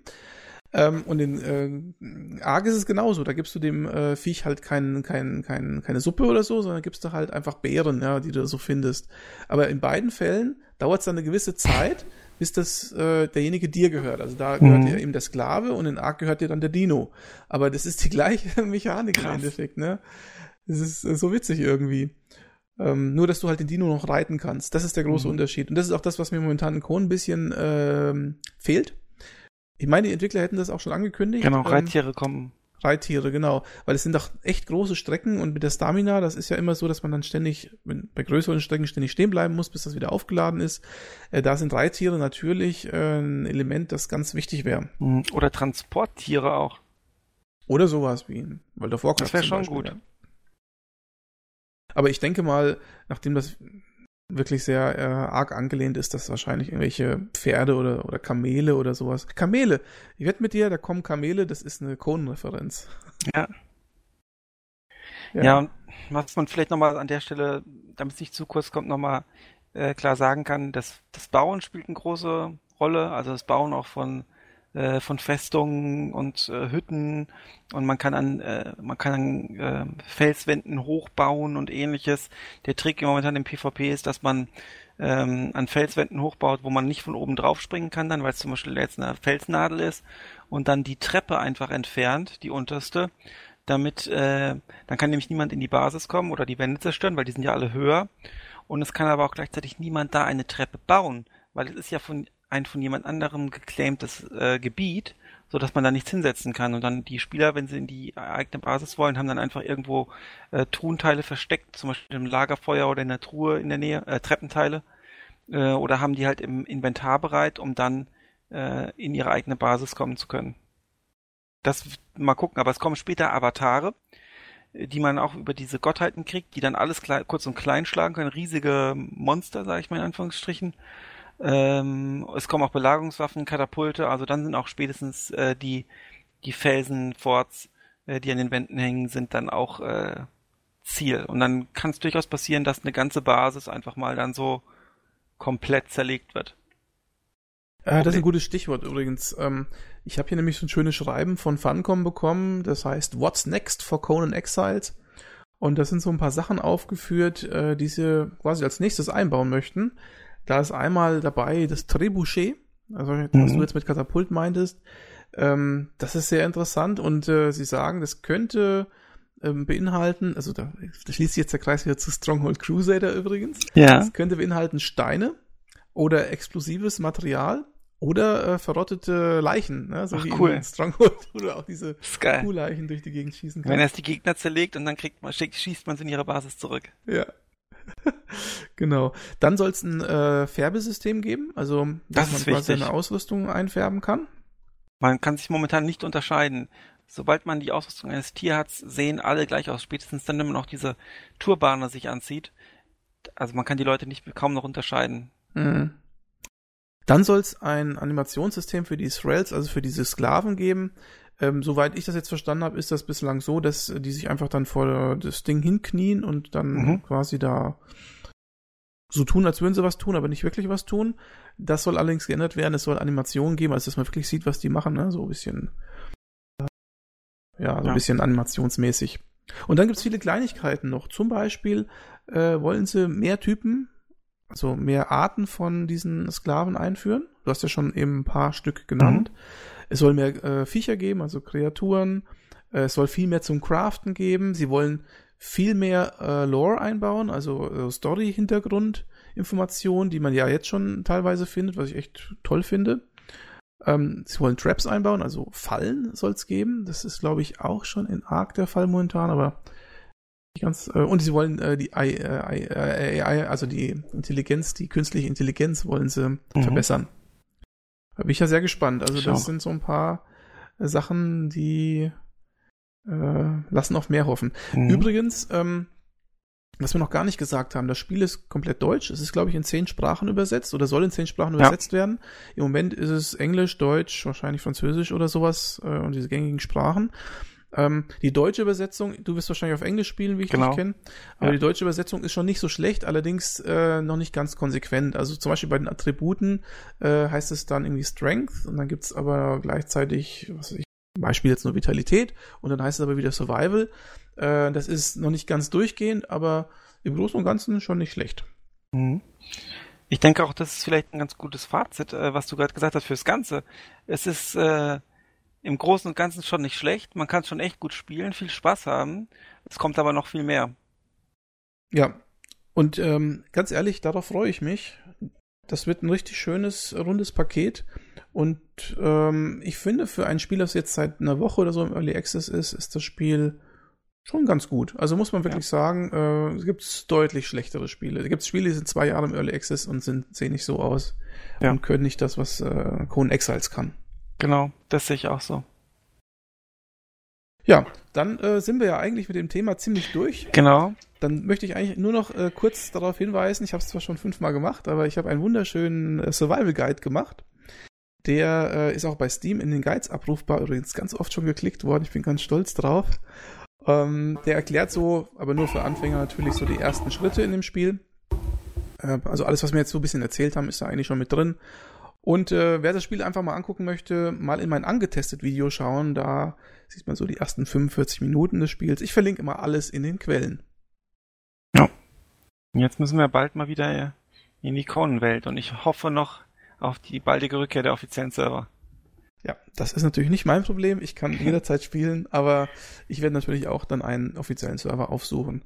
Und äh, Vampiro nötigt mich ja ständig dann auf seinem Server genau. anzufangen. Nummer 25. Ehemals. Ehemals 25. Weiß, ja, wer weiß, was heißt. dann kommt, gell? Ja. Nun gut. Dann, wir halten euch auf dem Laufenden. Vielleicht machen wir nochmal einen Kohlen-Podcast in einem Jahr oder so, man weiß das es nicht. Das wäre wär schön. Dann soll ja auch der Release sein. Das soll ja ein Jahr ungefähr sich nur im Early Access befinden. Hab ein ich Jahr? gelesen. Ja, ein das Jahr ist, ist, geplant und ambitioniert, ehrlich gesagt. Ähm, aber ja. ähm, das würde sich ja dann anbieten. Das finde ich sehr ambitioniert, wenn ich überlege, dass äh, ARC zum Beispiel schon bestimmt zwei Jahre im Early Access ist. Ja. Gucken wir mal, ob das äh, Funcom so hinkommt, äh, hinbekommt. Aber ähm, wenn ich das richtig verstanden habe, haben sie auf jeden Fall richtig viel Kohle eingesackt mit dem Spiel. Das ist, glaube ich, in Steam und so weiter ziemlich weit vorne. Ja, und auch ständig, ich glaube, über, über 40.000 Leute, die es spielen und so.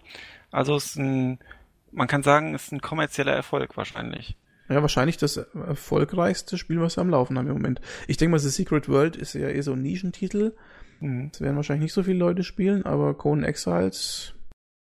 Ja, da haben wir sind auch gerade 40.000 knapp online, also ja. konstant hohe Zahlen. Und das ohne offizielle Server, die aber nur einen kleinen Teil eher ausmachen. Ja. Ja, da haben sie ein heißes Eisen im Feuer, das steht auf jeden Fall mal fest. Okay, ja. dann haben wir es eigentlich. Ja. Ich äh, wünsche euch noch einen schönen Abend oder einen schönen Tag, je nachdem, wann ihr das hier hört. Dir, äh, Benny, sage ich vielen Dank, dass du hier mitgemacht hast. Hat viel Spaß gemacht und äh, gerne wieder. Und ähm, unser Plan ist, weil ich ja gerade mit Benny hier zusammen bin, den nächsten Podcast, also SWP 28, unserer tollen äh, CRPG-Rollenspielreihe zu widmen. Mhm. Wir sind mhm. da gerade ganz äh, heiß in den Vorbereitungen, haben heute erst wieder eine kleine Kurzbesprechung gemacht. Es ist wirklich viel Content, was in der nächsten Folge kommen wird. Richtig tolle Spiele, richtig äh, so die ganz großen Titel teilweise, die es in den 80er Jahren gab. Äh, welches Jahr haben wir denn jetzt als nächstes? 88. 88, ne? genau. Diesmal ja. nur ein Jahr.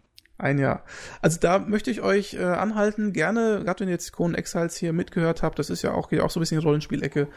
Wartet mal ab bis zum 28er, da wird's sehr, sehr interessant.